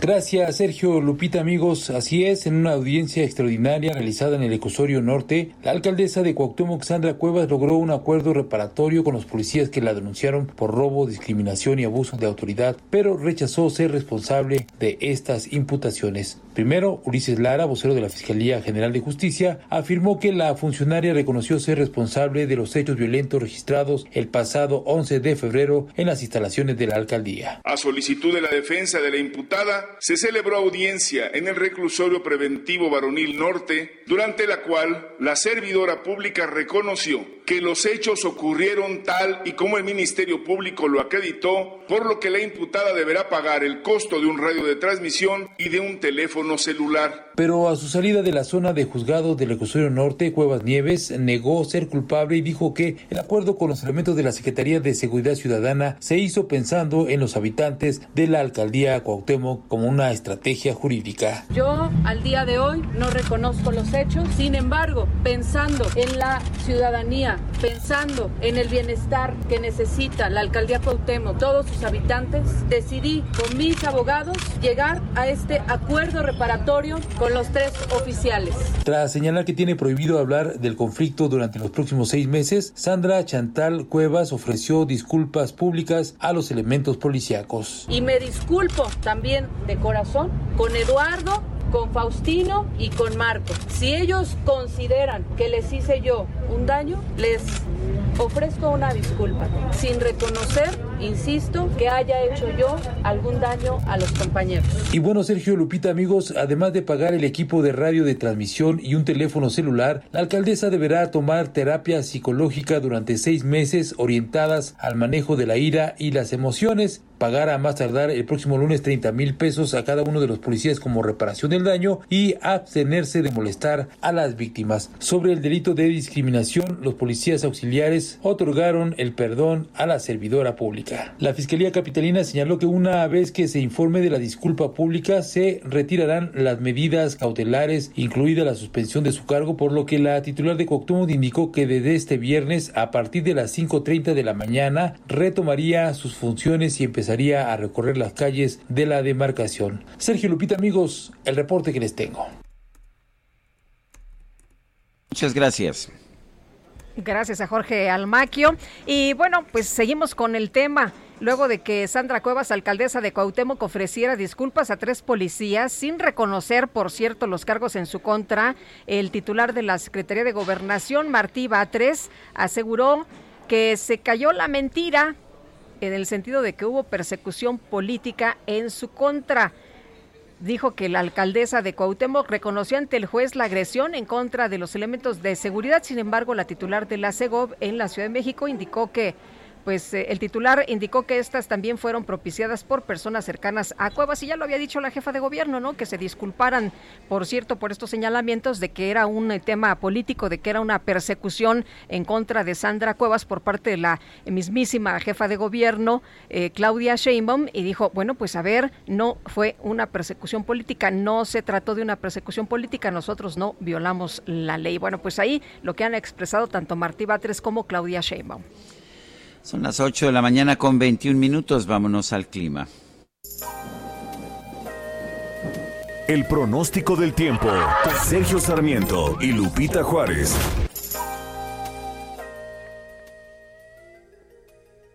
Patricia López, meteoróloga del Servicio Meteorológico Nacional de la Conagua. Adelante con tu información. Buenos días, Sergio Lupita. Los saludo con gusto a ustedes y a todos los que nos escuchan esta mañana para informarles acerca de las condiciones meteorológicas que se esperan en el país.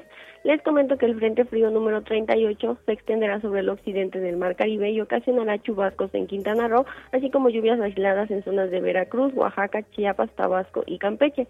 Mientras que la masa de aire frío asociada a este frente generará vientos de componente norte, esto con rachas sobre la península de Yucatán y el istmo golfo de Tehuantepec.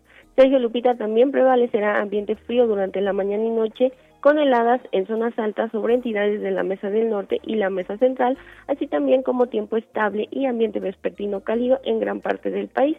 Las temperaturas máximas calurosas estarán de 35 a 40 grados, esto serían zonas de la península de Baja California, en el noroeste, en el occidente, sur, sureste y en el centro de México se esperan estas altas temperaturas. Eh, por último, Sergio Lupita, en la Ciudad de México se pronostica cielo despejado por la mañana y nubosidad dispersa en el transcurso de la tarde. Eh, no se espera lluvia, la temperatura máxima estimada está entre unos 26 a 28 grados centígrados, mientras que la temperatura mínima para mañana al amanecer entre 8 y 10 grados centígrados. Sergio Lupita, este es el reporte meteorológico desde el Servicio Meteorológico Nacional. Regreso con ustedes. Patricia López, muchas gracias. Hasta luego. Buenos días. Y el presidente Andrés Manuel López Obrador se pronunció por no hacer ningún cambio a la reforma eléctrica que se discute en el Congreso. Celebró que el Congreso ya esté en la recta final del debate y ahora lo que toca es llevarla al Pleno, donde los legisladores deberán pronunciarse frente a la nación si están a favor de fortalecer a la Comisión Federal de Electricidad o del lado de los intereses de los privados, por lo que no habrá ni para dónde hacerse. Mi propuesta, dijo, es que se considere la iniciativa se presentó, que no haya modificaciones, es decir, que no se le cambie ni una coma. Dijo que luego explicó que respeta la postura del embajador de los Estados Unidos en México, Ken Salazar, respecto a no hacer cambios en los contratos de las empresas privadas, pero adelantó que se defenderá la postura original del gobierno. Mandó el mensaje a las empresas privadas en el sentido de que entiendan que ya no son los tiempos de antes y que hubo que hubo cambios. Y por cierto, en otro en otro tema dijo que eh, México no es colonia de nadie, ni de Rusia, ni de China, ni de Estados Unidos. Esto luego tras las declaraciones de Glenn Van Herk, jefe del Comando Norte de Estados Unidos, sobre la presencia de espías en nuestro país. Bueno, son las 8 de la mañana con 24 minutos. Mándenos sus puntos de vista, sus comentarios por WhatsApp al 55 2010 96 47. Regresamos. Ya me voy.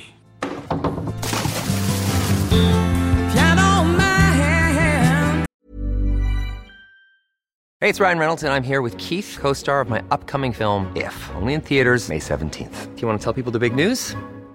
All right, I'll do it. Sign up now and you'll get unlimited for $15 a month in six months of Paramount Plus Essential Plan on us. Mintmobile.com slash switch. Upfront payment of $45 equivalent to $15 per month. Unlimited over 40 gigabytes per month. Face lower speeds. Videos at 480p. Active Mint customers by 531.24 get six months of Paramount Plus Essential Plan. Auto renews after six months. Offer ends May 31st, 2024. Separate Paramount Plus registration required. Terms and conditions apply if rated PG.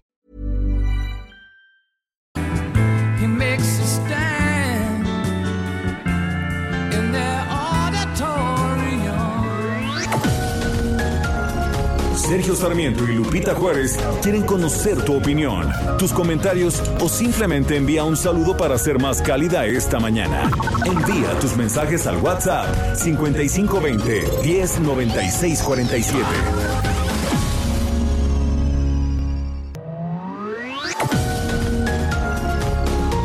Continuamos con Sergio Sarmiento y Lupita Juárez por El Heraldo Radio.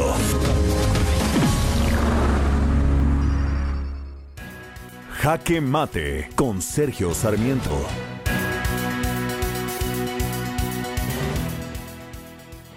La autonomía del Banco Central es una de las características fundamentales de un Estado moderno.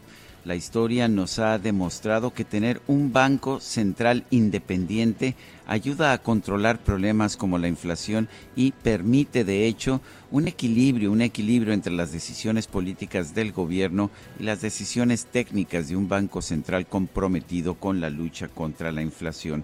El resultado al final es una población que pueda gozar de una moneda más estable y esto nos beneficia a todos.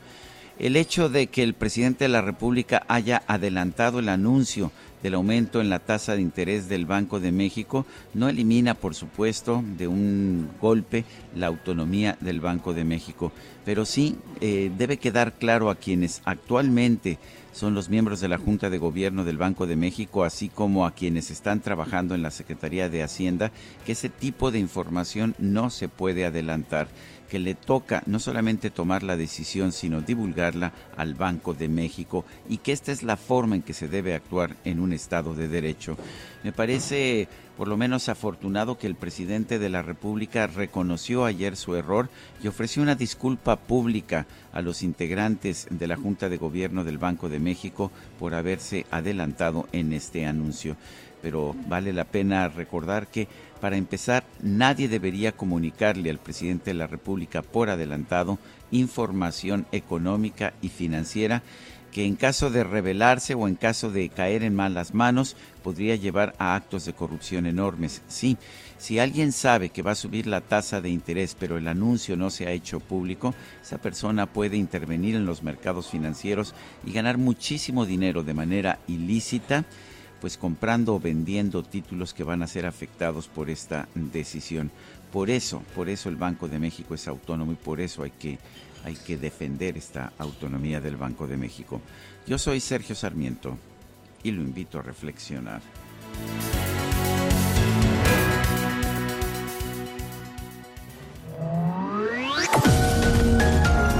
Para Sergio Sarmiento tu opinión es importante. Escríbele a Twitter en arroba Sergio Sarmiento. En Soriana, aprovecha que en todas las pinturas Meridian, cubeta regala galón y galón regala litro. Y cubeta de pintura precisísimo con 18 litros blanca, melón o crema a solo 269 pesos. Soriana, la de todos los mexicanos. A marzo 28, aplican restricciones. Válido en Hiper y Super.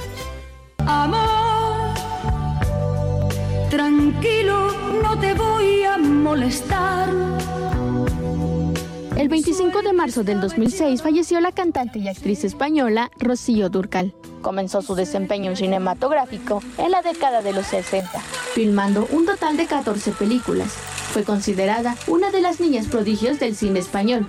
A partir de 1977, se volvió hacia la canción totalmente surgiendo como el nuevo talento femenino de la música latina y dándole un fuerte impulso al género de la ranchera.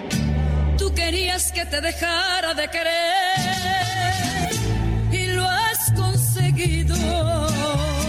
Su trayectoria como intérprete estuvo guiada de la mano de Juan Carlos Calderón, Antonio Morales, Juan Gabriel, Rafael Pérez Botija, Marco Antonio Solís, Joan Sebastián, entre muchos otros.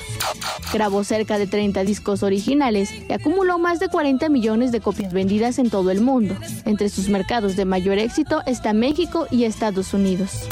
Sus más grandes éxitos musicales son Costumbres, Como tu mujer, Amor eterno, La guirnalda y La gata bajo la lluvia.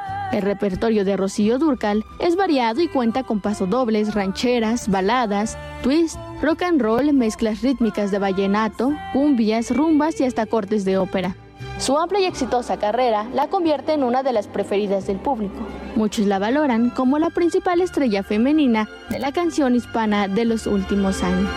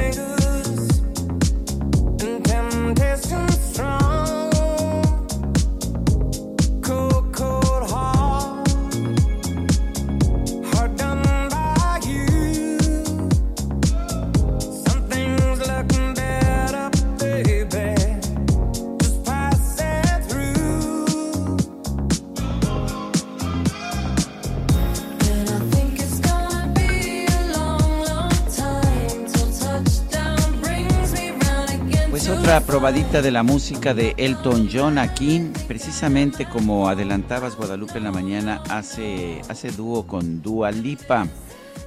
Sonó bien, ¿verdad? Un dúo con Dua Lipa. La canción es un clásico, Cold Heart, pero pues con la con la participación de Dua Lipa adquiere características completamente diferentes. ¿Te gusta Guadalupe? Me encanta, se oye padrísimo. La verdad es que hicieron unas adaptaciones sensacionales. Les quedó muy, muy. ¿Cómo? Muy requete bien. No te digo lo que nos dicen aquí los muchachos. Así. Voy a decir bonita.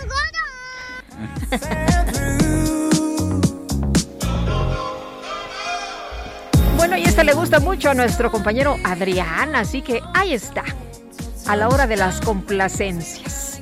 Tenemos mensajes también y nos dice Francisco 1955, feliz viernes, Sergio Lupita López está destruyendo la selva de la península de Yucatán. No soy su adversario, aclara, soy uno de tantos mexicanos que le pagamos su sueldo.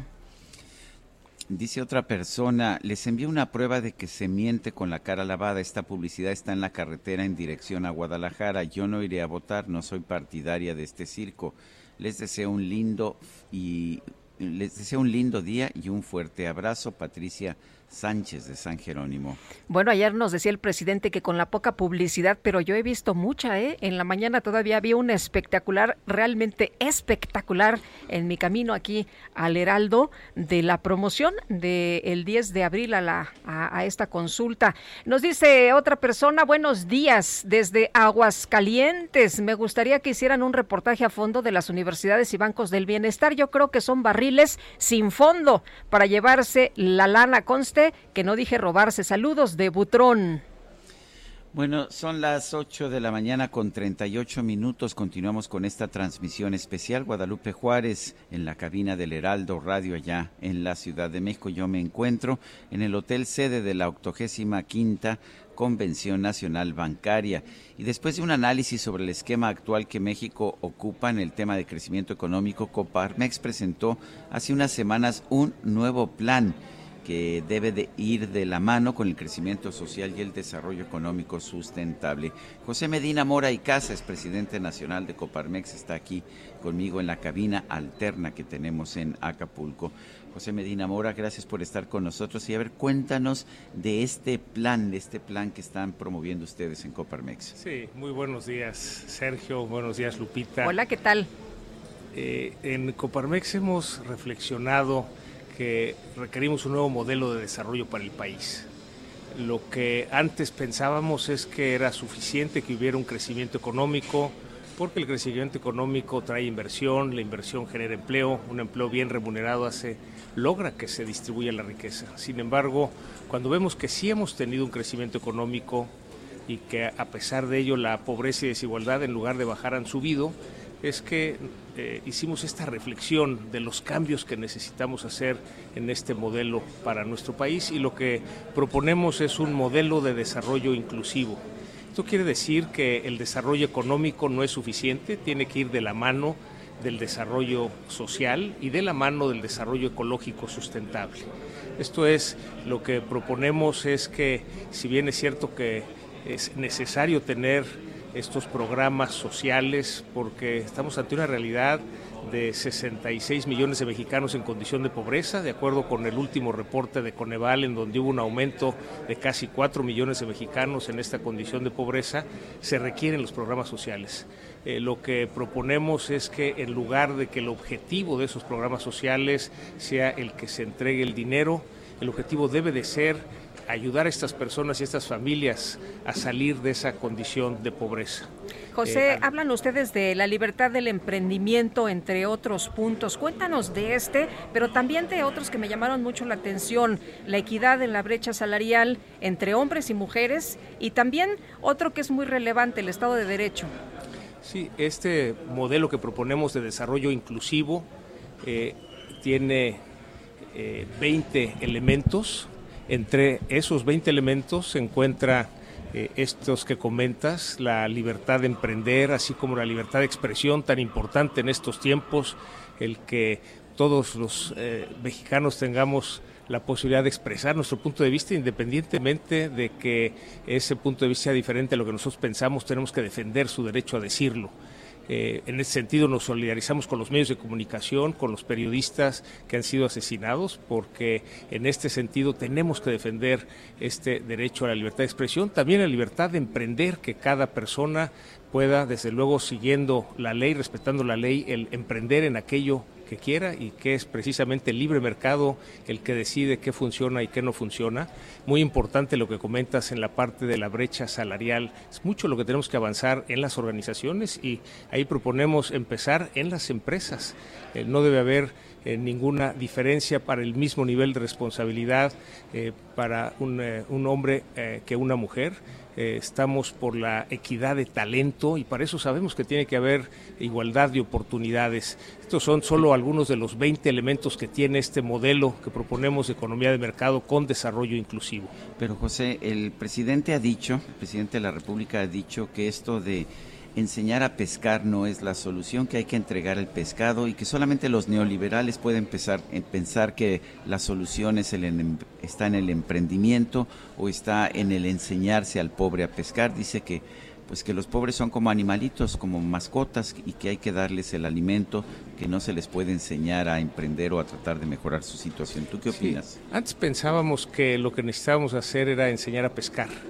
Ante la realidad de 66 millones de mexicanos en condición de pobreza, estamos convencidos que tenemos que dar el pescado y enseñar a pescar. No es una disyuntiva, necesitamos ambas, pero sí, la verdad, admiramos a todos estos emprendedores que en la informalidad, eh, con el sudor de su frente, llevan el sustento a sus familias. Y algo de lo que tenemos que hacer es ayudarlos a pasar a la formalidad, porque cuando se logra pasar de la informalidad a la formalidad, además de que se tienen mejores salarios, se tiene también seguridad social y con eso es la, es la manera de ayudar a estas personas, a estas familias a salir de la condición de pobreza. José, ¿tú ves en estos momentos en México que, que pueden hacerse inversiones, que es un buen momento? ¿Cómo ves el, el futuro? ¿Cómo ves lo que dijo ayer el presidente? Bueno, en, en primera instancia, eh, celebramos que el presidente haya reconocido que estuvo mal que adelantara esta información de la subida de la tasa de referencia por parte del Banco de México. Eh, consideramos en Coparmex que es fundamental la autonomía del Banco de México, así se lo expresé a la gobernadora que desde eh, gobernadora del Banco de México que desde Coparmex estaremos defendiendo esta autonomía y sí mostrábamos preocupación de que hubiera esta información filtrada hacia el presidente que diera a conocer ayer en la mañana. Eh, qué bueno que reconoció eh, que estuvo mal y que pide disculpas públicas y que refrende el compromiso para la autonomía del Banco de México es importante para la estabilidad macroeconómica. Consideramos, Lupita, que hay grandes oportunidades para invertir en México, simplemente viendo lo que está creciendo la economía de los Estados Unidos y la correlación que tenemos de la economía mexicana con los Estados Unidos. Hay miles de oportunidades que tenemos que aprovechar. Eh, es eh, uno de los motores para la reactivación económica que desde luego invitamos a todas las empresas, cada una a ver estas oportunidades. Hemos hablado con empresas exportadoras y nos dicen que no se dan abasto a surtir lo que pide la economía de los Estados Unidos y por eso importante apostarle a México, hay que invertir y esa es la manera de salir de las crisis que se han concatenado, ¿no? La de COVID-19 ahora por la invasión de Rusia a Ucrania. José Medina Mora y Casa, presidente nacional de Coparmex, gracias por esta conversación. Muchas gracias, Sergio. Gracias, Lupita. Hasta luego, José. Muy buenos días. Bueno, y vamos a otros temas con Diana Martínez. Este jueves la Suprema Corte de Justicia de la Nación publicó tres proyectos elaborados por la integrante del máximo tribunal que propone avalar la reforma a la ley de la industria eléctrica. Diana, cuéntanos. Buenos días. Así es, Sergio Lupita, muy buenos días. Para la ministra Loreta Ortiz, la ley de la industria eléctrica no vulnera la libre competencia y concurrencia. Este jueves, la Suprema Corte de Justicia de la Nación publicó los tres proyectos elaborados por esta integrante del máximo tribunal que proponen avalar la reforma a la ley de la industria eléctrica de marzo de 2021.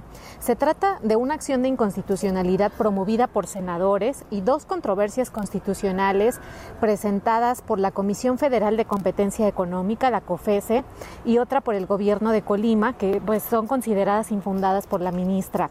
El proyecto de la acción de inconstitucionalidad de legisladores de oposición indica que la ley no impide el proceso de competencia en la generación y comercialización de energía eléctrica ni limita el acceso de los agentes económicos a este. También señala que el fortalecimiento de una empresa productiva del Estado como la Comisión Federal de Electricidad forma parte de las atribuciones estatales para reforzar la soberanía nacional, el crecimiento económico y una distribución más justa de la riqueza. El proyecto propone que la reforma impugnada a, esta ley no tuvo como finalidad que el Estado genere o comercialice energía eléctrica de manera exclusiva, sino que éstas se enmarcan dentro de las actividades estatales en materia de planeación y control del sistema eléctrico nacional, actividades que se encuentran dentro de las áreas estratégicas que son exclusivas del Estado. Está previsto que el, el Pleno de la Corte inicie el análisis de estos proyectos el próximo 5 de abril. Muy bien, Diana, muchas gracias. Buenos días. Bueno, y si vale la pena hacer el comentario de que si se aprueba la, la propuesta de la ministra Ortiz Alf, Loreta Ortiz Alf, el resultado sería que ya no sería necesario siquiera hacer la reforma constitucional que está pidiendo el presidente de la República en materia de energía eléctrica, pues ya la, la simple ley de electricidad, la nueva ley de la industria eléctrica sería suficiente para cerrar eh, definitivamente el mercado de la electricidad en nuestro país. Son las 8 de la mañana con 47 minutos. Vamos a un resumen de la información más importante. En Soriana esta cuaresma, camarón chico sin cabeza a 219 pesos el kilo. O lleve el segundo al 50% en chiles envasados y quesos panela en paquete marca Lala, Volcanes, Food y Swan de 400 gramos. Soriana, la de todos los mexicanos. A marzo 27, aplica restricciones y sobre la misma línea de producto. Válido en Hiper y Super. Y vamos a un resumen de esta información. Desde el estado de Morelos, el presidente López Obrador expresó su respaldo al gobernador de la entidad, Cuauhtémoc Blanco, en su lucha contra el caciquismo y la delincuencia. Le tenemos toda la confianza al gobernador de Morelos, estamos trabajando de manera coordinada, no está solo porque como sucede en otras regiones del país, siempre hay grupos de intereses creados, hay todavía caciquismo tanto en lo económico como en lo político. Y a esto hay que agregar el tener que enfrentar la corrupción, tanto la delincuencia organizada como la delincuencia de cuello blanco. Bueno, por otro lado, el presidente señaló que no va a cuestionar el reporte del director del Comando Norte de los Estados Unidos, Glenn Flan- eh, Van Herk, sobre el despliegue de agentes rusos de inteligencia en territorio mexicano.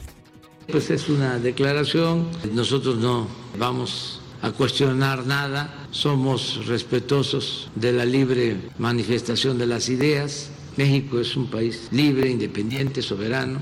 Debe saberse cada vez más porque parece a veces que no se entiende lo suficiente. Hay que mandarles telegramas avisándoles de que México no es colonia de ningún país extranjero, que no somos colonia de Rusia, ni de China, ni de Estados Unidos. En el de su visita a Arabia Saudita, el canciller Marcelo Ebrard invitó a los empresarios de ese país a aprovechar las condiciones de inversión que ofrece México en sectores como turismo, agroindustria, infraestructura e innovación. La Secretaría de Salud Federal informó que en las últimas 24 horas se reportaron 155 muertes por COVID-19 en México. Todavía 155 muertes, así como 3.658 casos confirmados. Todos seremos muy grandes mexicanos. Me canso ganso, me canso ganso, me canso ganso. Cuéntame de qué se trata. Pues fíjate que un grupo de seguidores del presidente López Obrador retomó una campaña lanzada en noviembre de 2021 a través de la plataforma change.org para solicitar que el 13 de noviembre, fecha del cumpleaños del mandatario, se declare un día oficial de descanso en México. A pesar de que la campaña pasó inadvertida durante más de cuatro meses, en los últimos días ha acumulado 332 firmas. ¿Qué te parece? Día no, pues. feriado en el cumpleaños de López Obrador. No, hombre, ahí la llevan, ¿eh? Ahí la llevan. Todos seremos muy buenos mexicanos. Y Vámonos ahora con Mónica Reyes. Buenos días. ¿Qué tal amigos? Sergio Sarmiento, Lupita Juárez, ¿cómo están? Muy buenos días. Con tu tarjeta de crédito débito Citibanamex, quédate tranquilo para el pago de tu tenencia o refrendo, ya que puedes hacerlo a meses sin intereses o también en una sola exhibición en sucursales Citibanamex, oficinas recaudadoras o en negocios participantes. La vigencia de la promoción es al 31 de marzo de 2022. Condiciones en www.citibanamex.com diagonal impuestos y servicios. Requisitos y CAT en www.citibanamex.com. Regresamos con ustedes, Sergio Lupita. Gracias. Gracias a ti, Mónica. Buenos días.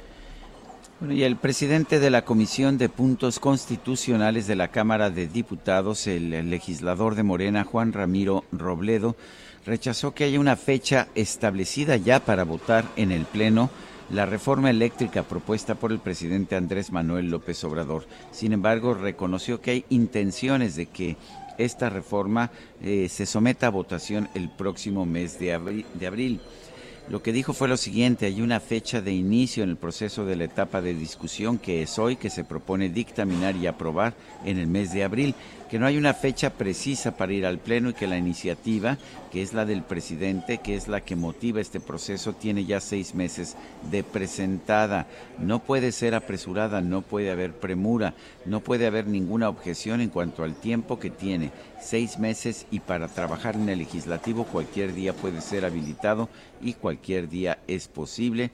Es lo que dijo eh, Robledo al ser cuestionado sobre la intención de su bancada de aprobar la reforma el próximo 13 de abril, esto es durante Semana Santa.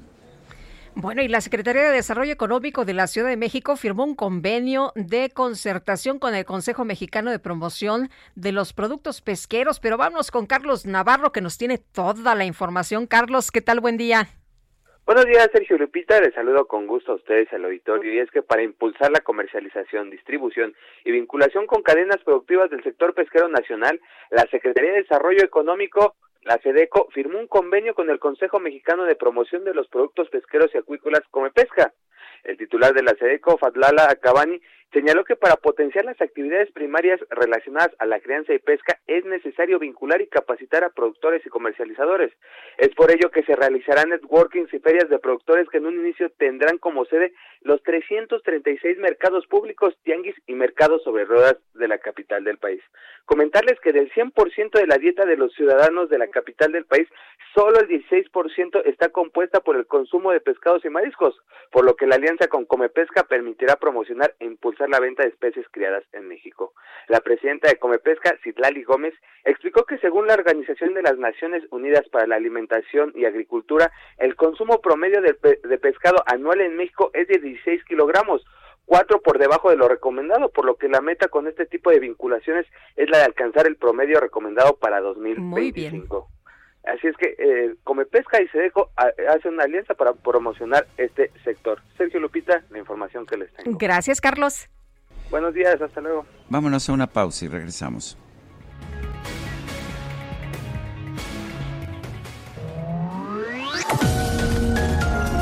Sergio Sarmiento y Lupita Juárez quieren conocer tu opinión, tus comentarios o simplemente envía un saludo para ser más cálida esta mañana.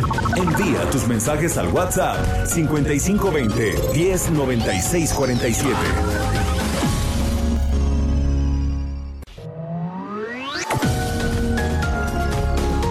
Continuamos con Sergio Sarmiento y Lupita Juárez por El Heraldo Radio.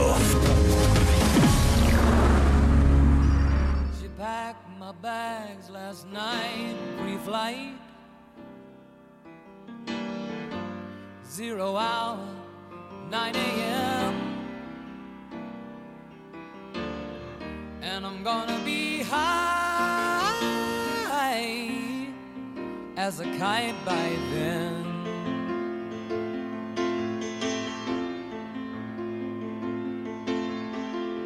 I miss the earth so much I miss my wife. Lonely out in space on such a timeless flight.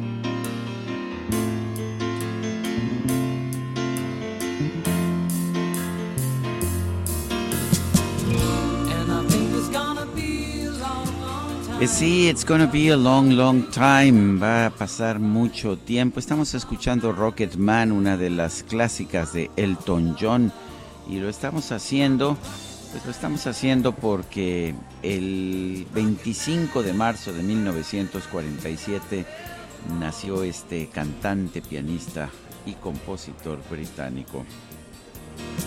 Oye, a muchos no les gustó la película que lleva por título Rocketman. A mí me encantó. a mí me gustó Me muchísimo, gustó, debo la disfruté un montón. Bueno, nos dice Olivia, buenos días, guapos. Mi canción Uf. favorita es Amigos de la película del mismo nombre de los años 70. Y yo no he escuchado Our Song, que es tu favorita, pero se ve que te están boicoteando, Guadalupe. No, fíjate que todas me gustan, entonces la verdad es que... ¿Todas esta- te gustan? Todas, Bueno. todas me Cuando, gustan. cuando No yo he dicho opinar. eso, me han, me han, sí, yo también no voy a opinar, No voy pero a cuando he dicho eso me han puesto unas este, tundas que para qué te cuento. Es que es diferente el contexto. Ah, entiendo. Pues no sabía. Tenemos mensajes de nuestro público. Bueno, adelante Sergio. Bueno, dice, dice eh, el ingeniero Herrera de Coyoacán, muy buen día. El individuo de Palacio es totalmente malévolo. Lo que hizo en la convención bancaria eh, de adelantar el aviso de aumento de la tasa no fue una pifia, fue un hecho con toda intención. Pero bueno, vamos con Mónica Reyes, nos tiene información. Adelante, Mónica. Gracias, Sergio Sarmiento Lupita Juárez. Muy buenos días. Quisieras irte de vacaciones, pero no ha sido tan fácil poder ahorrar. No te preocupes, para eso está el crédito personal Citibanamex. Es sin comisión por apertura, con pagos fijos mensuales y tasas de interés de las más competitivas. Lo puedes usar para eso o para lo que tú quieras. Ve a tu sucursal más cercana y solicítalo. Ingresa a tu app Citibanamex móvil o Bancanet. Aprovecha esta oportunidad. Requisitos y CAT en citibanamex.com. Regresamos con ustedes, Sergio y Lupita. Gracias. Pues muy bien, gracias Mónica Reyes y continuamos Guadalupe. Sí, tenemos ya a Bernardo González Rosas esta mañana con nosotros y le agradecemos que platique pues de temas importantes. Él es presidente de la Asociación Mexicana de Administradoras de Fondos para el Retiro y Bernardo en este contexto, primero la pandemia y ahora pues eh, situaciones internacionales, ¿cómo se afecta, cómo, cómo impactan esto en el ahorro para el retiro? ¿Qué, qué pasa con las afores? ¿Tú cómo ves la situación? Buenos días. Gracias, hola Lupita, buenos días Sergio, ¿qué tal? Hola, ¿Cómo están? Bernardo, Qué gusto sí. estar con ustedes. Pues efectivamente en estos momentos, en, en el contexto internacional, la verdad es que esto provoca mucha volatilidad en los mercados, esto se refleja en minusvalías en los portafolios, que hay que recordar pues que estos movimientos son de coyuntura. En el largo plazo, el sistema de ahorro para el retiro ha venido dando rendimientos eh, positivos de más del 5% en términos reales, 11% en términos nominales anuales, desde hace 25 años eh, que se creó el sistema. Y bueno, pues en este sentido, lo que los trabajadores deberían de saber y tener tranquilidad es que esos ahorros están bien invertidos, bien diversificados y supervisados por la CONSAR. Son momentos evidentemente críticos alrededor del mundo, los mercados así lo, lo, lo demuestran, pero bueno, llevamos un par de años generando eh, plusvalías por más de medio billón de pesos y, lo que esperaríamos en los siguientes meses es que los mercados tiendan a estabilizarse nuevamente. O sea que podemos ver, digamos, eh, lo que estás llamando como minusvalía. Esto es, eh, recibo mi, mi reporte de mi Afore y pues perdí dinero en vez de ganar dinero. Fíjate que eh, qué bueno que lo comenta Sergio, porque lo que se registra es una disminución de valor, en realidad no se materializa esa pérdida, a menos que decidas hacer un retiro parcial por desempleo o te cambies de Afore en este momento, porque evidentemente eso generaría que sí se materialicen esas pérdidas. Por eso es un muy buen mensaje a los trabajadores, decirles que en estos momentos de volatilidad más bien hay que tomar, eh, tomar un respiro, tomar eh, tiempo y esto el mercado siempre se, se recupera. El, el saldo de, de inversión de todas las afores es de 5 millones de millones de pesos, que eh, equivale al 20% del PIB. 48% son aportaciones, pero 52% son intereses que se han ido generando a lo largo del tiempo. Bernardo, ¿cómo está ahora el retiro de, los ahorros de, de las Afores? Al principio veíamos que la situación era un poco complicada y luego se vino la pandemia. Eh, ¿Ya se detuvo esto?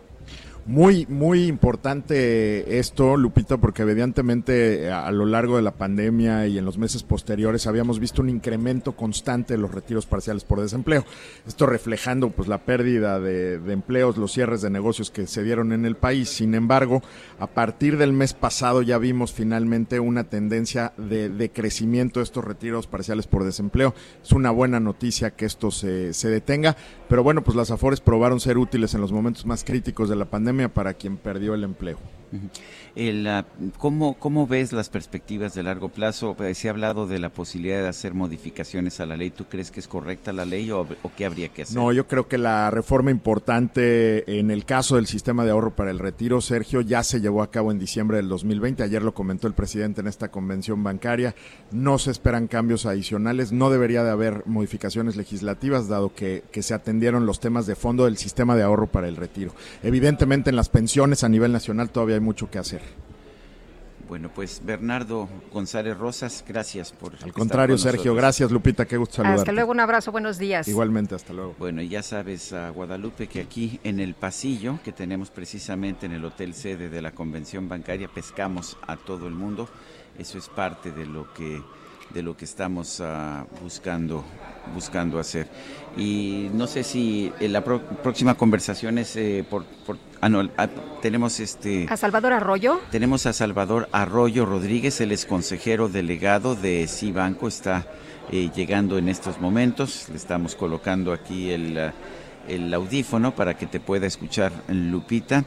Y bueno pues ya lo tenemos aquí. Ad adelante, Salvador, por favor, siéntate aquí con nosotros. Ya sabes, aquí, aquí pescamos a la gente precisamente en los pasillos. Salvador, cuéntanos de qué es la banca verde. A ver, primeramente, muchas gracias por invitarnos a estar aquí contigo. A ver, yo creo que hoy en día todas las empresas en todos los sectores tenemos que estar comprometidos con la sustentabilidad, en todos los sentidos. Creo que eso es obligatorio, creo que eso es algo que nos está sucediendo en todos los sectores. Ahora bien, Banco adoptó desde hace ya varios años el compromiso con la sustentabilidad, no nada más como empresa, sino con un enfoque a darle a las finanzas el enfoque verde, el enfoque sustentable. ¿Qué es esto? Esto es no nada más una cultura propia, sino es fomentar la cultura verde. ¿Qué hacemos nosotros? Nosotros otorgamos, por ejemplo, un financiamiento en un auto, como cualquier otro banco, uh -huh. pero damos condiciones especiales, condiciones preferentes, si es un auto de bajas emisiones. Si, la, si el auto contamina menos, tienes un beneficio. ¿Y por qué lo tienes? Porque hoy en día el compromiso es ese. El proceso de crédito es el mismo, el riesgo es el mismo.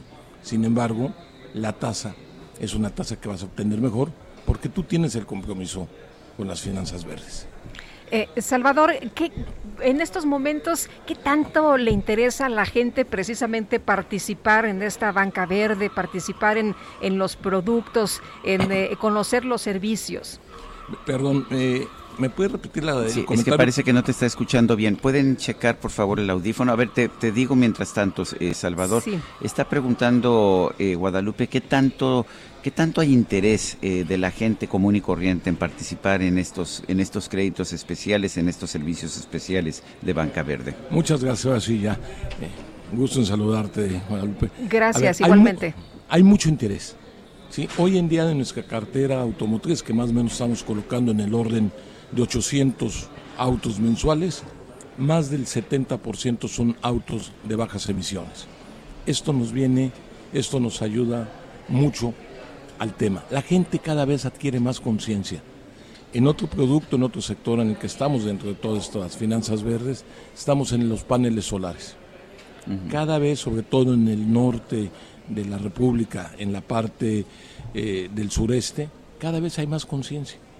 Con independencia de que obtienen un ahorro contra su consumo de energía eléctrica, la gente ya quiere, ya quiere una energía limpia. Sí, sí hay conciencia, eh, Lupe, Guadalupe. Sal, Salvador, si, si, un consumidor, si un cliente eh, quiere obtener un préstamo especial o condiciones especiales para, para un crédito verde, ¿qué hace? ¿Con quién se dirige? ¿Cómo?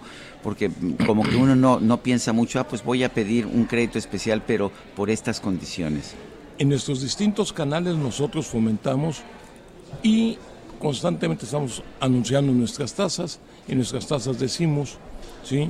Si es un auto, regreso al tema del auto, si es un auto de bajas emisiones, en vez de estar pagando el 11 y medio, vas a pagar el 10 y medio. La gente. Y te voy a decir una cosa, cada vez, sobre todo en nuestra juventud, hay más conciencia. ¿sí?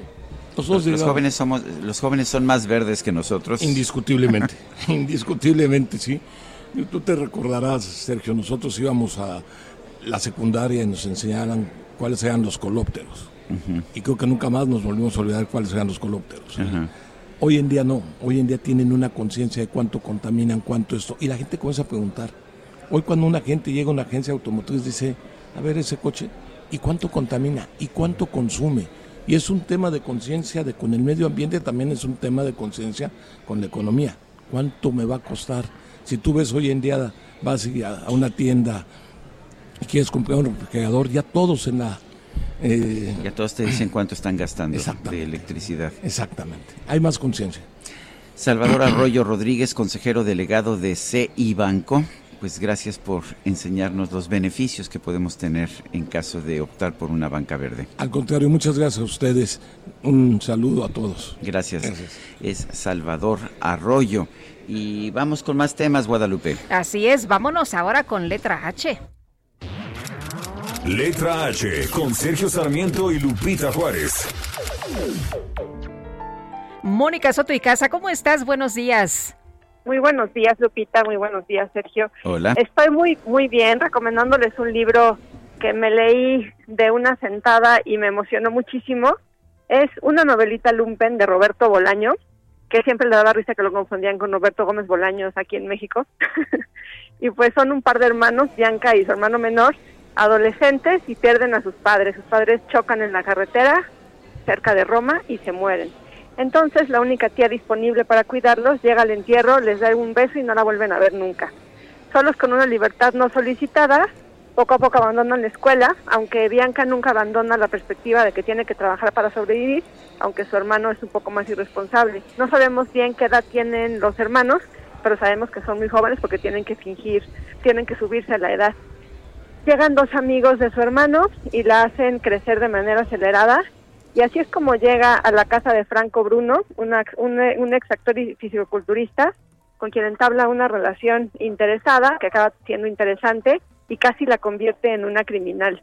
Esta novela Lumpen, como su nombre lo dice, pues habla de estas personas que empiezan a vivir al borde de la sociedad por las circunstancias. Es una historia muy breve, escrita con el estilo inconfundible de Roberto Bolaño, que es un estilo muy crudo y muy desenfadado, pero de una manera muy sencilla y con pocas palabras llega hasta lo más profundo de la psique de sus personajes. Y por eso recomiendo este libro para pasar un momento entretenido, rico este fin de semana y también para agradecer los privilegios obtenidos por la vida. ¿Cómo ven, Sergio Lupita? Se Pues- llama Una novelita lumpen de Roberto Bolaño. Ya se me antojó, mi querida Mónica. Muchas gracias por la recomendación. A ustedes que tengan un muy hermoso fin de semana. Un abrazote. Hasta luego igualmente. Son las ah, nueve, las nueve de la mañana con 14 minutos. Vamos a, vamos con otros temas. Eh, ¿Te acuerdas, este Guadalupe, de la perrita Frida, esta perrita heroína que pues tuvo tanto impacto en su momento durante los La rescatista de los sismos, ¿no? la rescatista? El, ah, bueno, pues ah, resulta, eh, a ver, estoy teniendo problemas Sí. para. Bueno, eh, eh, si ver. quieres te, te comparto Sí, eh, dame la los, información, los datos sí. que tengo. Eh, esta, esta perrita, una de las heroínas del sismo, se acordarán todos de este sismo tan fuerte del 19 de septiembre del 2017, está delicada de salud. Se trata de esta perrita Frida, 12 años, tiene 12 años, 8 meses, tiene padecimientos, pues ya está grande, ¿no? Eh, son propios de, de la edad, de acuerdo con la información que hasta este momento eh, se ha dado a conocer, está estable de acuerdo con información de la Secretaría de Marina y qué importante la labor de estos perros a quienes agradecemos eh, Sergio este trabajo y esta pues esta labor eh, sin duda tan importante en el rescate de, de personas durante los sismos. Pues muy bien, y una perrita que de hecho llenó la imaginación de los mexicanos en su momento. Son las nueve con quince minutos. Este jueves se cumplió un mes del inicio de la invasión rusa en Ucrania.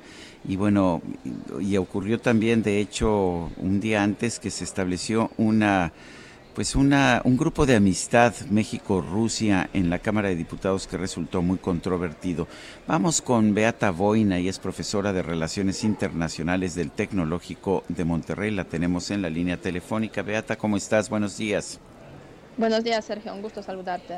Déjame empezar con lo que está ocurriendo en Ucrania. Eh, había quienes pensaban que en unos cuantos días Rusia iba, pues simple y sencillamente a conquistar toda Ucrania. No hemos visto eso. Hemos visto pues una situación bastante más complicada, una mayor resistencia ucraniana de lo que se había pensado. ¿Qué nos puedes decir?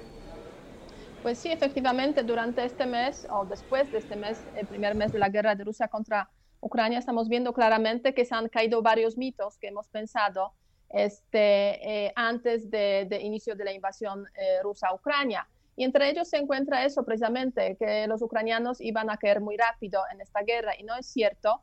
Han demostrado pues una determinación clara este, para defenderse y es por varias razones, obviamente, el tema de las Fuerzas Armadas ucranianas que están mejor preparadas, mejor equipadas y, mejor también adiestradas para, para, este tipo de enfrentamiento, pero también pues la ciudadanía, los ucranianos que han decidido pues igual estar del lado del gobierno del presidente Zelensky y defenderse frente a los, eh, frente a los rusos. Y todo eso a pesar de que el costo humanitario de esa guerra es muy elevado. Muchos dicen pues podrían rendirse y evitar todo esto, si es cierto.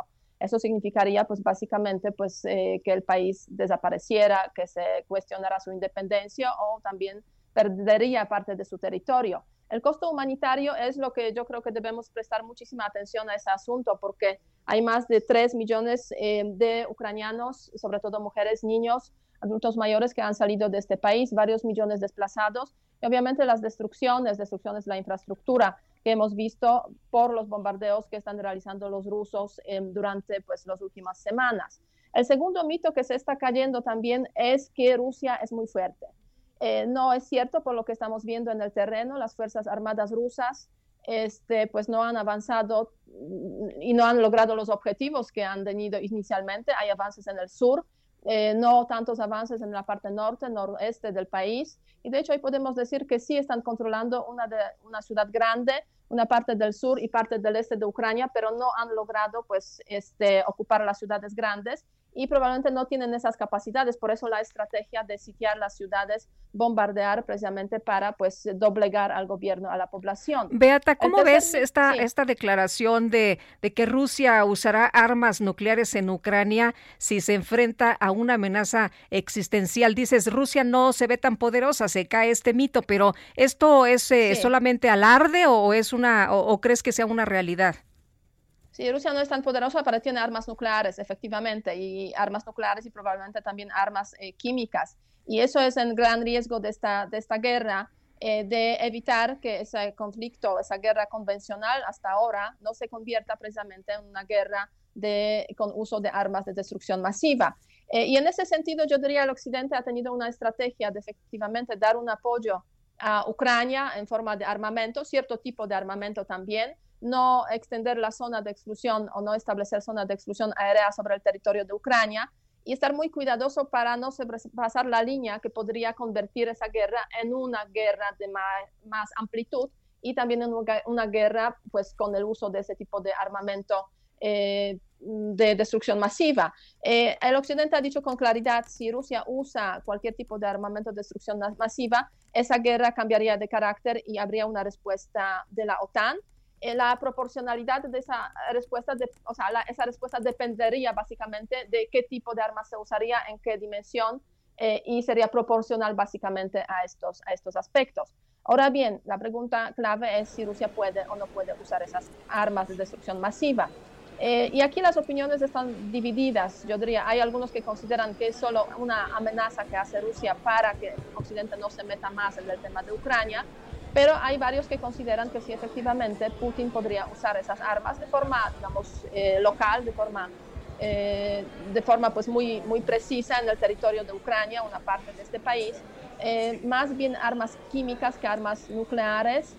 Eh, y para eso también se están preparando pues, varios escenarios en el contexto de la Alianza Atlántica. Justo ayer tuvimos la cumbre de la OTAN este, en, en Bruselas y ahí se declaró una, un apoyo a Ucrania precisamente en material, equipo de detección, de protección, de defensa, eh, en caso de que Rusia pudiera usar armas de destrucción masiva, sobre todo armas químicas, pero también armas nucleares o biológicas. Entonces sí es un escenario que se está contemplando realmente. Y hay respuesta, digamos, en, en, ciertas acciones que está tomando. Beata, eh, de otro, en otro tema que tiene que ver precisamente con, con Rusia, pero la posición de, de México, Estados, eh, Estados, Unidos acusó eh, pues que hay espías rusos en México. ¿Cómo ves esta, esta situación? El Comando Norte afirma que pues nuestro país es la nación con más agentes de inteligencia. Mira, yo creo que es una afirmación muy importante. Que hay espías, no hay dudas, porque hay muchos países que espían y lo hacen desde sus embajadas, lo hacen los países más grandes que tienen interés aquí en México. Ahora, ahora bien, en estos últimos tiempos se ha notado en el caso de, de Rusia precisamente un crecimiento de las actividades de espionaje ruso y eso lo podemos detectar desde diferentes formas. En primer lugar, pues ver qué número de funcionarios de los diplomáticos rusos están acreditados en la Embajada de Rusia. Hay 49 personas, es el número más grande de todas las embajadas, incluida la Embajada de los Estados Unidos. China, este, yo hice ayer unos cálculos precisamente de cuántos funcionarios, cuántos diplomáticos están acreditados. Ese número es desproporcional frente a eh, pues, los lazos que existen entre México y Rusia. O sea, si hubiera realmente una relación comercial muy bollante, unos lazos muy eh, grandes entre, entre Rusia y México, se justificaría quizás ese número de, de funcionarios. La pregunta es qué hacen los que pues este, supuestamente eh, no hacen nada, ¿no? Entonces sí es un primer elemento, digamos, de preocupación, de inquietud, de señal de que algo está pasando ahí. Pero por otra parte, ¿quiénes son esos funcionarios? Pues básicamente son los funcionarios de servicios secretos. Generalmente en las embajadas de otros países, eh, eh, embajadas rusas son, son funcionarios de dos servicios secretos, el GRU o SVP. En ese contexto, los estadounidenses mencionaron el servicio secreto GRU. Por otra parte, estamos viendo también el crecimiento sí. de las actividades relacionadas con el tema de desinformación de parte de, de Rusia aquí en el terreno de, de, México. Entonces, también sería una señal muy clara de que esas acciones pues, están coordinadas desde, pues, desde aquí, desde el terreno en bueno. muchas ocasiones. Muy bien. Obviamente son temas pues, de difícil acceso y, y no, no, tan claros, pero que hay esa preocupación y esas señales de mayor actividad es un hecho. O sea, tampoco bien. es que sea la única embajada que está teniendo actividades de espionaje, pero Muy sí bien. es algo nuevo. Gracias, Beata Boina. Fuerte abrazo. Muchas gracias. Hasta luego. Cuídense mucho. Gracias. Y vámonos ahora con Gerardo Galicia. ¿Dónde andas, Gerardo? Cuéntanos. Buenos días en la zona poniente de la capital, Lupita, Sergio, excelente mañana y es que prácticamente ha nacido un río en la Avenida de los Constituyentes. Tenemos una tremenda fuga de agua, parece potable, parece agua limpia y esta se genera justo a la altura de la calle Ignacio Zaragoza, eh, pero con dirección al circuito bicentenario. Como referencia, Lupita, Sergio, donde solía estar el llamado eh, Deportivo del Estado Mayor Presidencial. En este punto la acera se ha convertido en un verdadero río, tenemos encharcamientos severos en constituyente rumbo al circuito bicentenario, así que habrá que manejar con mucha precaución, paciencia, el pavimento sigue completamente mojado y hay muchos peatones ya caminando por constituyentes debido a que la acera quedó prácticamente bajo el agua. Por lo pronto, el reporte urge la presencia del sí. sistema de aguas de la Ciudad de México para poderla reparar. Es una fuga que se reportó desde la madrugada y hasta el momento no ha llegado ni sistema de aguas ni elementos del heroico cuerpo de bomberos. Pues, eh, Gerardo, muchas gracias. Muy buenos días. Excelente mañana. Son las 9 con 24. Vamos a una pausa y regresamos. Sergio Sarmiento y Lupita Juárez quieren conocer tu opinión, tus comentarios o simplemente envía un saludo para ser más cálida esta mañana. Envía tus mensajes al WhatsApp 5520 109647.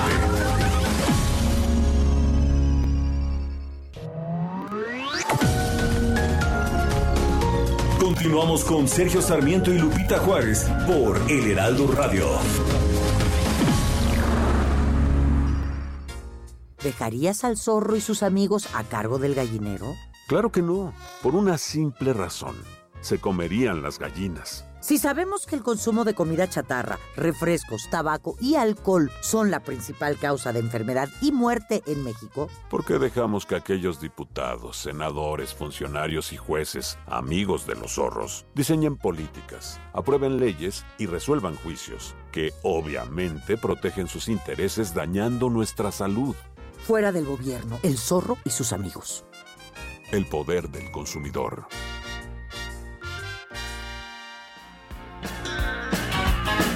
You can never know what it's like. Your blood like winter freezes just like ice. And there's a cold and lonely light that shines from you. You wind up like the wreck you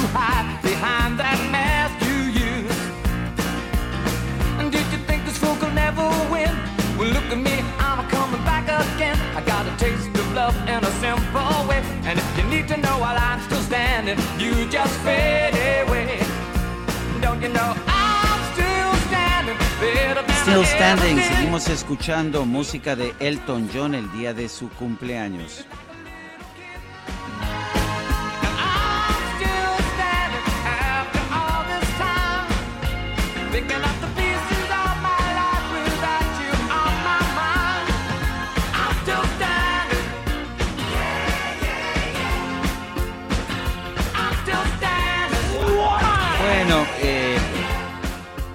Estamos, ah, eh, estamos en una transmisión especial, como le hemos venido diciendo. Guadalupe Juárez está en la Ciudad de México. Yo me encuentro aquí en el hotel sede de la Convención Nacional Bancaria y se encuentra con nosotros aquí en la cabina alterna eh, que tenemos establecida aquí en los pasillos del hotel.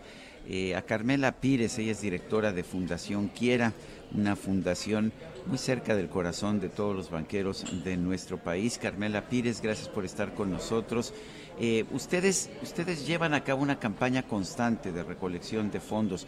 ¿Cómo se recolectan estos fondos y para qué sirven? Muchísimas gracias, Sergio. Buenos días, Lupita. Gracias por Hola, el ¿qué tal? Qué gusto. Igualmente, gracias. Sí, como bien mencionabas, Fundación Quiere es la fundación de la Asociación de Bancos de México y todos los bancos afiliados a la ABM tienen una cuota anual, una aportación que nos hacen de manera anual y tenemos también campañas de procuración de fondos en cajeros automáticos. De hecho, en este momento tenemos una campaña corriendo en cajeros automáticos. Eh, Carmela, te quisiera preguntar, ustedes han hecho una labor bien importante durante eh, la pandemia, se tuvieron que acoplar, se tuvieron que adaptar, eh, tuvieron mucho éxito, pero también ahora han, eh, están desarrollando otros tipos de apoyo como la atención psicológica. Compártenos un poquito de esto. Claro que sí. En Fundación Quiera nos dedicamos al fortalecimiento de instituciones que atienden a niños y jóvenes en situación o riesgo de calle. Y un pilar importante de nuestro trabajo ha sido la atención de la salud emocional. Pre-pandemia era algo que ya trabajábamos, inclusive te podría decir que fue una ventaja competitiva para las instituciones que forman parte de nuestra red, porque ya tenían incorporado la atención de la salud emocional tanto de los beneficiarios como de los colaboradores. Sabemos que la pandemia eh, pues tuvo un impacto en la salud emocional de todos nosotros y la población vulnerable con la que trabajamos más y los colaboradores al final del día también estaban siendo afectados. Entonces sí, la salud emocional es un pilar clave en, en el financiamiento de Fundación Quiera. Eh, Carmela, yo sé que ustedes apoyan a la gente que lo necesita a través de otras instituciones, de otras Exacto. fundaciones. ¿Por qué decidieron hacerlo así? Mira, es, gracias por la pregunta, es muy interesante. En ese sentido yo siempre digo que las fundadoras de Fundación Quiera fueron muy innovadoras porque tenían claro que querían trabajar atendiendo a niños y jóvenes en situación o riesgo de calle y en 1993, que es cuando se constituyó la fundación, se hizo un estudio y vieron que ya existía un número, digamos, adecuado, suficiente de organizaciones que atendían a estos niños, pero lo que hacía falta era trabajar con las instituciones, apoyarles a tener un modelo de intervención exitoso, a ser sostenibles a largo plazo, tanto de manera operativa como procuración de fondos. Entonces, desde 1993, Fundación Quiera se ha, enfocado en la mejora del desarrollo de las organizaciones con las que trabaja. Lupita. Eh, sí, Carmela, cuéntanos cómo podemos apoyar. Eh, ustedes han trabajado desde hace 28 años de manera ininterrumpida, no importa la situación o el momento que se viva, pero también nos dices, a ver, eh, hay otro tipo de, de apoyo que estamos recibiendo. ¿Cómo se puede hacer? Mira, yo primero te diría que hay, bueno, hay varias cosas. Una, siempre digo, hay que reconocer a los niños, niñas y jóvenes como sujetos de derecho y visibilizarlos. Es decir, cuando te encuentres a alguien en la calle, en un semáforo, míralo, míralo a los ojos, mírala a los ojos y reconoce que tiene los mismos derechos que cualquiera de nosotros. Entonces, primero, visibilizar esta problemática es clave para su atención. Después, bueno, nos pueden seguir en redes sociales, eh, estamos como Fundación Quiera, en nuestra página web quiera.org y ahí no solo estamos informando de lo que estamos haciendo en Fundación Quiera, de los proyectos que financiamos en las instituciones de nuestra red, sino también qué campañas de procuración de fondos o de sensibilización tenemos. Pues Carmela Pires, yo quiero agradecerte como siempre que nos hagas conscientes de lo que está haciendo Fundación Quiera. Muchísimas gracias, Sergio. Gracias, Lupita, y un buen día a todos. Gracias, igualmente. Son las 9 con 36 minutos. El tiempo de espera ha terminado. Ha terminado. Ha terminado. La micro deportiva. Que comience la fiesta. No está solo, no está solo. No, no está solo, está aquí con muchos compañeros. Mi querido Julio Romero, en el día de ayer estuviste pues con mucha gente, además no estaba solo, te vimos ahí en una transmisión Ahí en tus redes. Oye, qué impresión, ¿verdad? Los veracruzanos estos que se te acercaron ya estaban muy contentos Sí. para el partido Sí. de fútbol. sí, ¿cómo estás, Sergio Lupita? Amigos del auditorio, qué placer saludarles. Lo logramos, llegamos al otro día por fines viernes. Lo que sí es que a qué precio. Sí, efectivamente, ayer anduvimos allá por la cancha del Estadio Azteca para ver a la selección mexicana contra Estados Unidos. Falso. Porque un triunfo de la selección ahí combinado con Panamá y Honduras, etcétera, le podía dar la calificación ya directa a la Copa del Mundo. No sucedió, 0 por 0 un pues un estadio azteca y un pues el llamado ya a la Federación Mexicana de Fútbol porque un me atrevería a decir que lo viví un rotundo fracaso esto del ID y que si el IQ y que si registraste la entrada fue un caos fue un caos fueron superados pero totalmente superados eh, para la identificación la reventa me llamó mucho la atención había reventa con, y eso a pesar de que tenías registrado tu boleto. Entonces, la verdad es que me parece que es un rotundo fracaso. Tendrán que recapacitar qué hacer. 50 mil aficionados el día de ayer solamente entraron a la cancha del Coloso Santa Úrsula para este 0 por 0. En fin, eh, el famoso grito apareció ya hasta el final del encuentro, pero todo por la desesperación de la afición de no tener una selección sólida. Cuando la selección estaba ahí jugando, intentando, ni quien se acordara del famoso grito, todo mundo bien. Pero ya cuando se empezaron a desesperar fue donde, donde salió este, este, famoso, este famoso grito. Bueno, Gerardo Martino, Gerardo Martino, técnico de la selección, pues él asegura que ve un equipo con mucho, con mucho entusiasmo, Sí. con mucho Y ánimo. le decían que se fuera, ¿no? Sí, todo el partido. ¿Qué Prácticamente va? al final del primer tiempo, Sí, el fuera tata, fuera tata, Sí, y todo el segundo tiempo fue como el coro, el coro popular de fuera tata, fuera tata. Él no se va, dice que no está en sus manos, ¿no? Que la decisión la tiene la Federación Mexicana de Fútbol.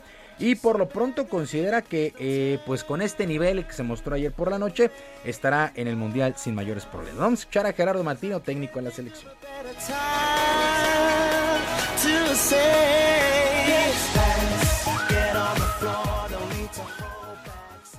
volvemos a ser una selección este, confiable.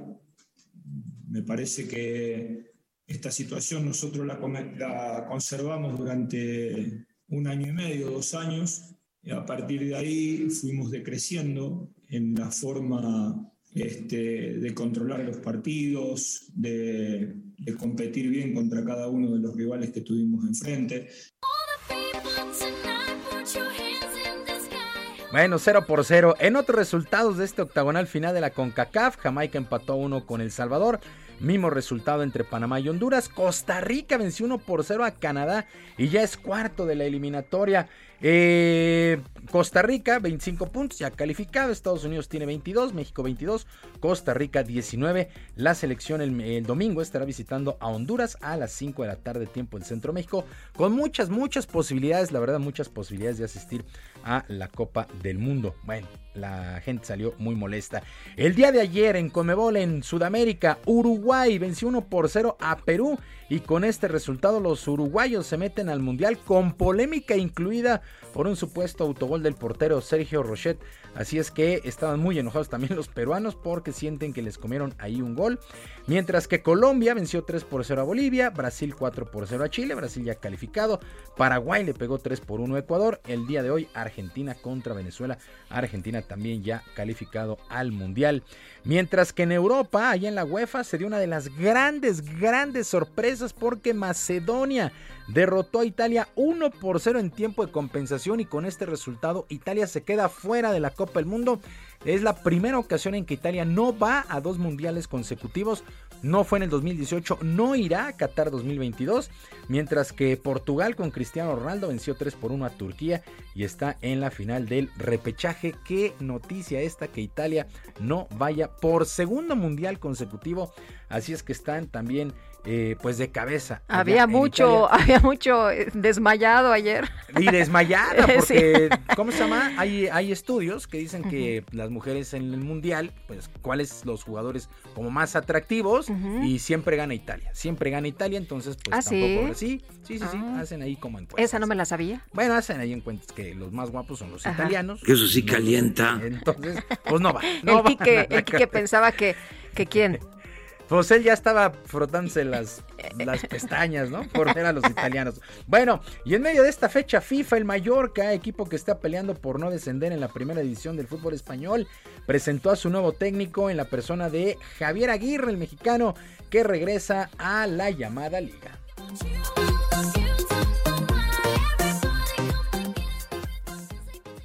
Un club eh, histórico de la primera división, eh, ya te decía, es una liga muy atractiva, donde he estado trabajando en cualquier parte del mundo. La, se ve, se ve. Entonces, es, es, para mí es muy importante venir aquí. Es un sitio, además, trabajé, trabajo con gente que es de aquí, de la isla, y que, que me hablan muy bien de la institución. Javier Aguirre, Javier Aguirre viene a fracasar con los Rayados del Monterrey y pues llega de nueva cuenta a España. Bueno, y hasta no conocer las verdaderas causas por las cuales los patines de Donovan Carrillo no llegaron a Montpellier, pues el deportista no verá reducida de momento su beca, informó la directora general de la CONADE, Ana Gabriela Guevara. Carrillo causó baja del programa corto de este Campeonato Mundial de Patinaje Artístico sobre Hielo debido a que no contó con sus botas para poder competir. Carrillo informó en redes sociales que la línea aérea extravió sus maletas Hijo, y ahí coraje, venían sus patines. La propia Ana Guevara habló al respecto.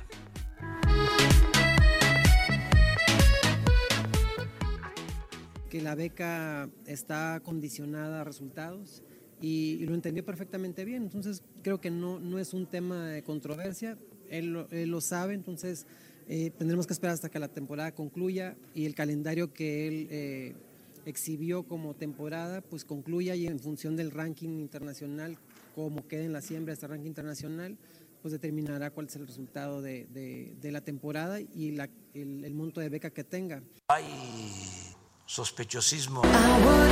Oye, tanto entrenar, tanto prepararte Sí. y que no lleguen tus patines. Y hay que recordar que esta beca dependía del resultado que tuviera Donovan en este, en este campeonato mundial. Pues al no participar, ahí es donde se tienen que sentar a platicar qué es lo que va a pasar con Donovan Carrillo, que eh, pues estarás de acuerdo conmigo, pues es el deportista que nos- mexicano, el último que nos ha robado el corazón con su actuación. Sí, cómo no, cómo no. En fin, pues mi querido Sergio Guadalupe, amigos del auditorio, la información deportiva este viernes. Les recuerdo nuestras redes de nuestras redes sociales, nuestras vías de comunicación. En Twitter estoy en arroba jromerohb, en arroba jromerohb, además de nuestro canal de YouTube, Barrio Deportivo, Barrio Deportivo en YouTube de lunes a viernes a las 7 de la noche. No solamente vamos a la Azteca, vamos a otros lados. A ver a dónde nos lleva. Bueno, que Muy tengan un extraordinario fin de semana. Gracias, Julio. Muy buenos días. Buenos días.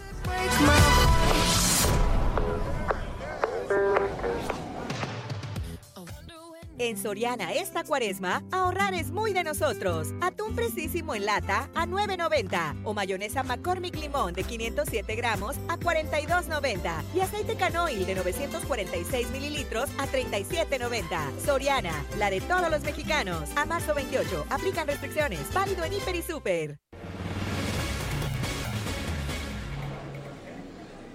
Charbel Lucio, porque en dos hechos distintos, seis personas fueron asesinadas en menos de cuatro horas en Morelia. Charbel, cuéntanos, ¿qué tal? Muy buenos días, no para la violencia. ¿Qué tal? Buenos días, así es. Eh, finalmente, al, al porte del día de ayer fueron seis hechos distintos en los que diez personas fueron asesinadas en la ciudad de Morelia. Eh, uno de estos asesinatos eh, ocurrió en la colonia Primo Tapia, donde fue atacado un hombre eh, con arma de fuego. Eh, posteriormente, otro hombre también fue asesinado afuera de su vivienda en la colonia Felipe Carrillo Puerto. Un tercer crimen ocurrió en la colonia Vicente Lombardo, donde fueron asesinados a tiros dos hombres. Eh, bueno, más tarde eh, también fue localizado el cuerpo sin vida de un hombre con huellas de violencia. También fueron asesinadas, eh, asesinados tres hombres y una mujer en la colonia Misión del Valle y bueno, ya finalmente eh, por la noche otra víctima también fue asesinada en la colonia Rector Díaz Rubio al sur de la capital michoacana. Todos estos homicidios eh, pues ya son investigados por la Fiscalía General del Estado y bueno, como respuesta ante esta ola de violencia, la Secretaría de Seguridad Pública eh, implementó unos operativos de vigilancia y colocación de filtros de seguridad en, en distintos puntos de Morelia, principalmente en la zona norte, en la zona oriente de la ciudad, donde fue donde se suscitó la mayor parte de estos crímenes el día de ayer.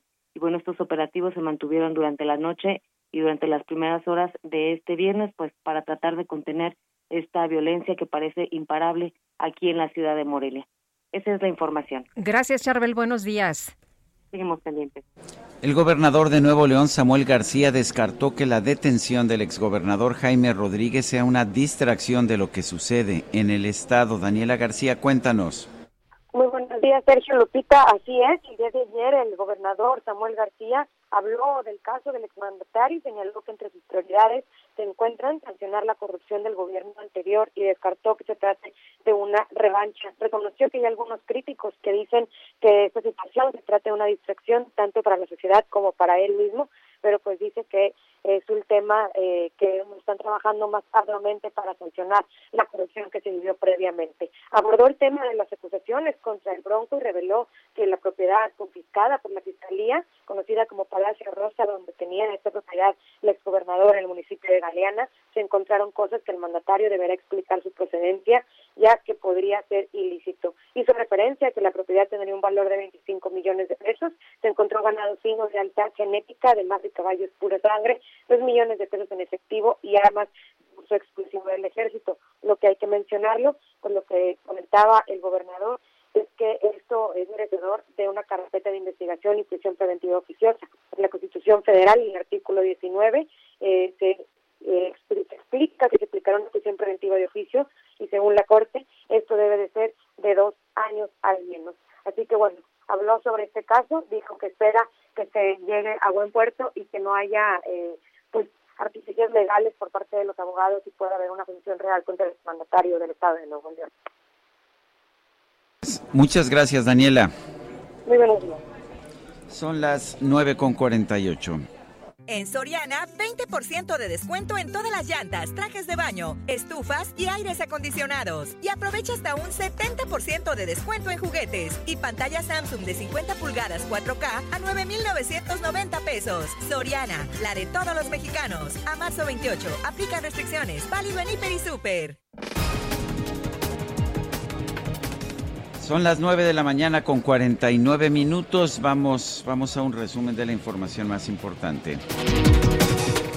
En su conferencia de prensa de hoy, el presidente López Obrador confirmó que el secretario de Hacienda, Rogelio Ramírez de la O, fue quien le dio a conocer la decisión del Banco de México de subir su tasa de interés.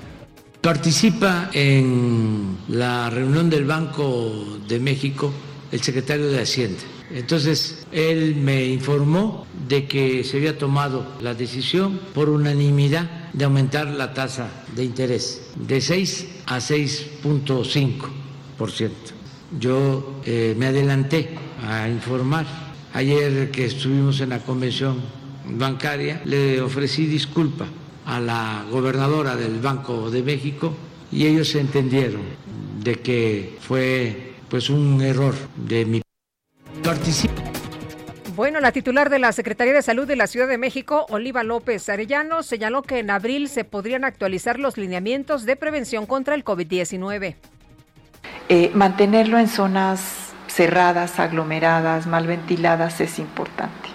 Entonces, en abril ya estarían tomando una decisión más eh, sí, avisar, ¿no? Sí, ya de acuerdo con el Consejo de Salud y con las recomendaciones del nivel federal, que también tiene ya están por actualizar los lineamientos. El rector de la UNAM, Enrique Grau, encabezó la inauguración de la edición número 43 de la Feria Internacional del Libro del Palacio de Minería. Se llevará a cabo en modalidad virtual. Y esta mañana el presidente de los Estados Unidos, Joe Biden, llegó a Polonia cerca de la frontera con Ucrania para expresar el compromiso de Occidente contra la invasión rusa. El ejército de Rusia anunció que las próximas acciones de su operación militar en Ucrania se van a concentrar en la liberación del este de ese país. Estados Unidos y la Unión Europea se comprometieron a impulsar distintas acciones enfocadas a reducir la dependencia del bloque europeo del gas ruso. En el taxi, la conocí caminando por un backstreet. Estaba sexy, pero tan sexy que por poquito arrollamos un tipo y chocamos el taxi. Bueno, en redes sociales se dio a conocer la historia de un taxista de Saltillo, allá en Coahuila, que instaló una tiendita en su auto con aguas, refrescos, dulces y bollos a 10 pesos cada uno. En un letrero el joven explica a sus clientes que busca vender 5 mil productos para pagar su boda en un, es un contador que utiliza, en un contador que utiliza para registrar su progreso, indica que lleva ya, uf, 48 productos vendidos. De 48, ¿cuántos faltan para llegar a 5 mil, Guadalupe? échenle, échenle por favor ahí la mano, hombre, ayúdenlo, apóyenlo. Me lo paro, lo paro como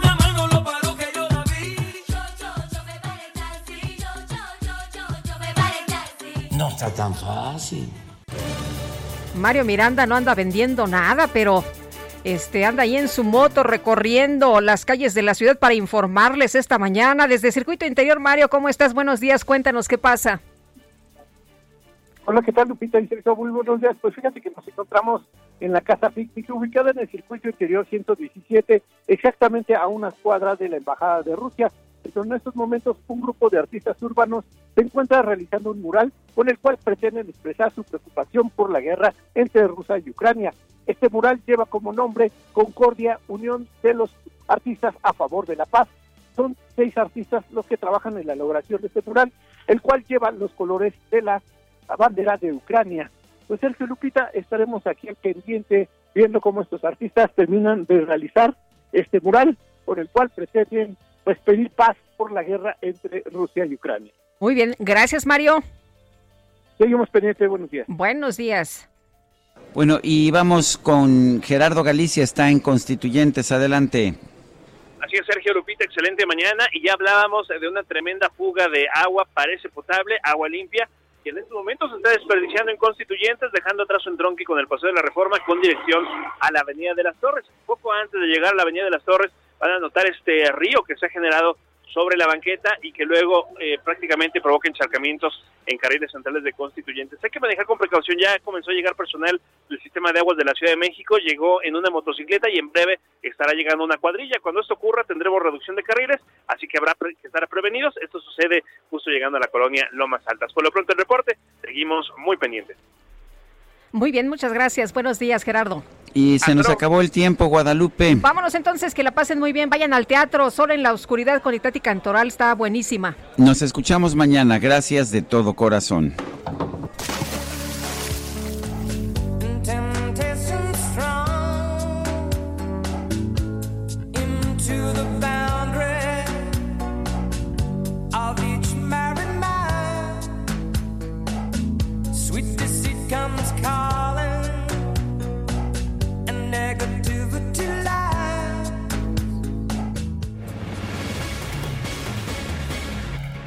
Heraldo Media Group presentó Sergio Sarmiento y Lupita Juárez por El Heraldo Radio.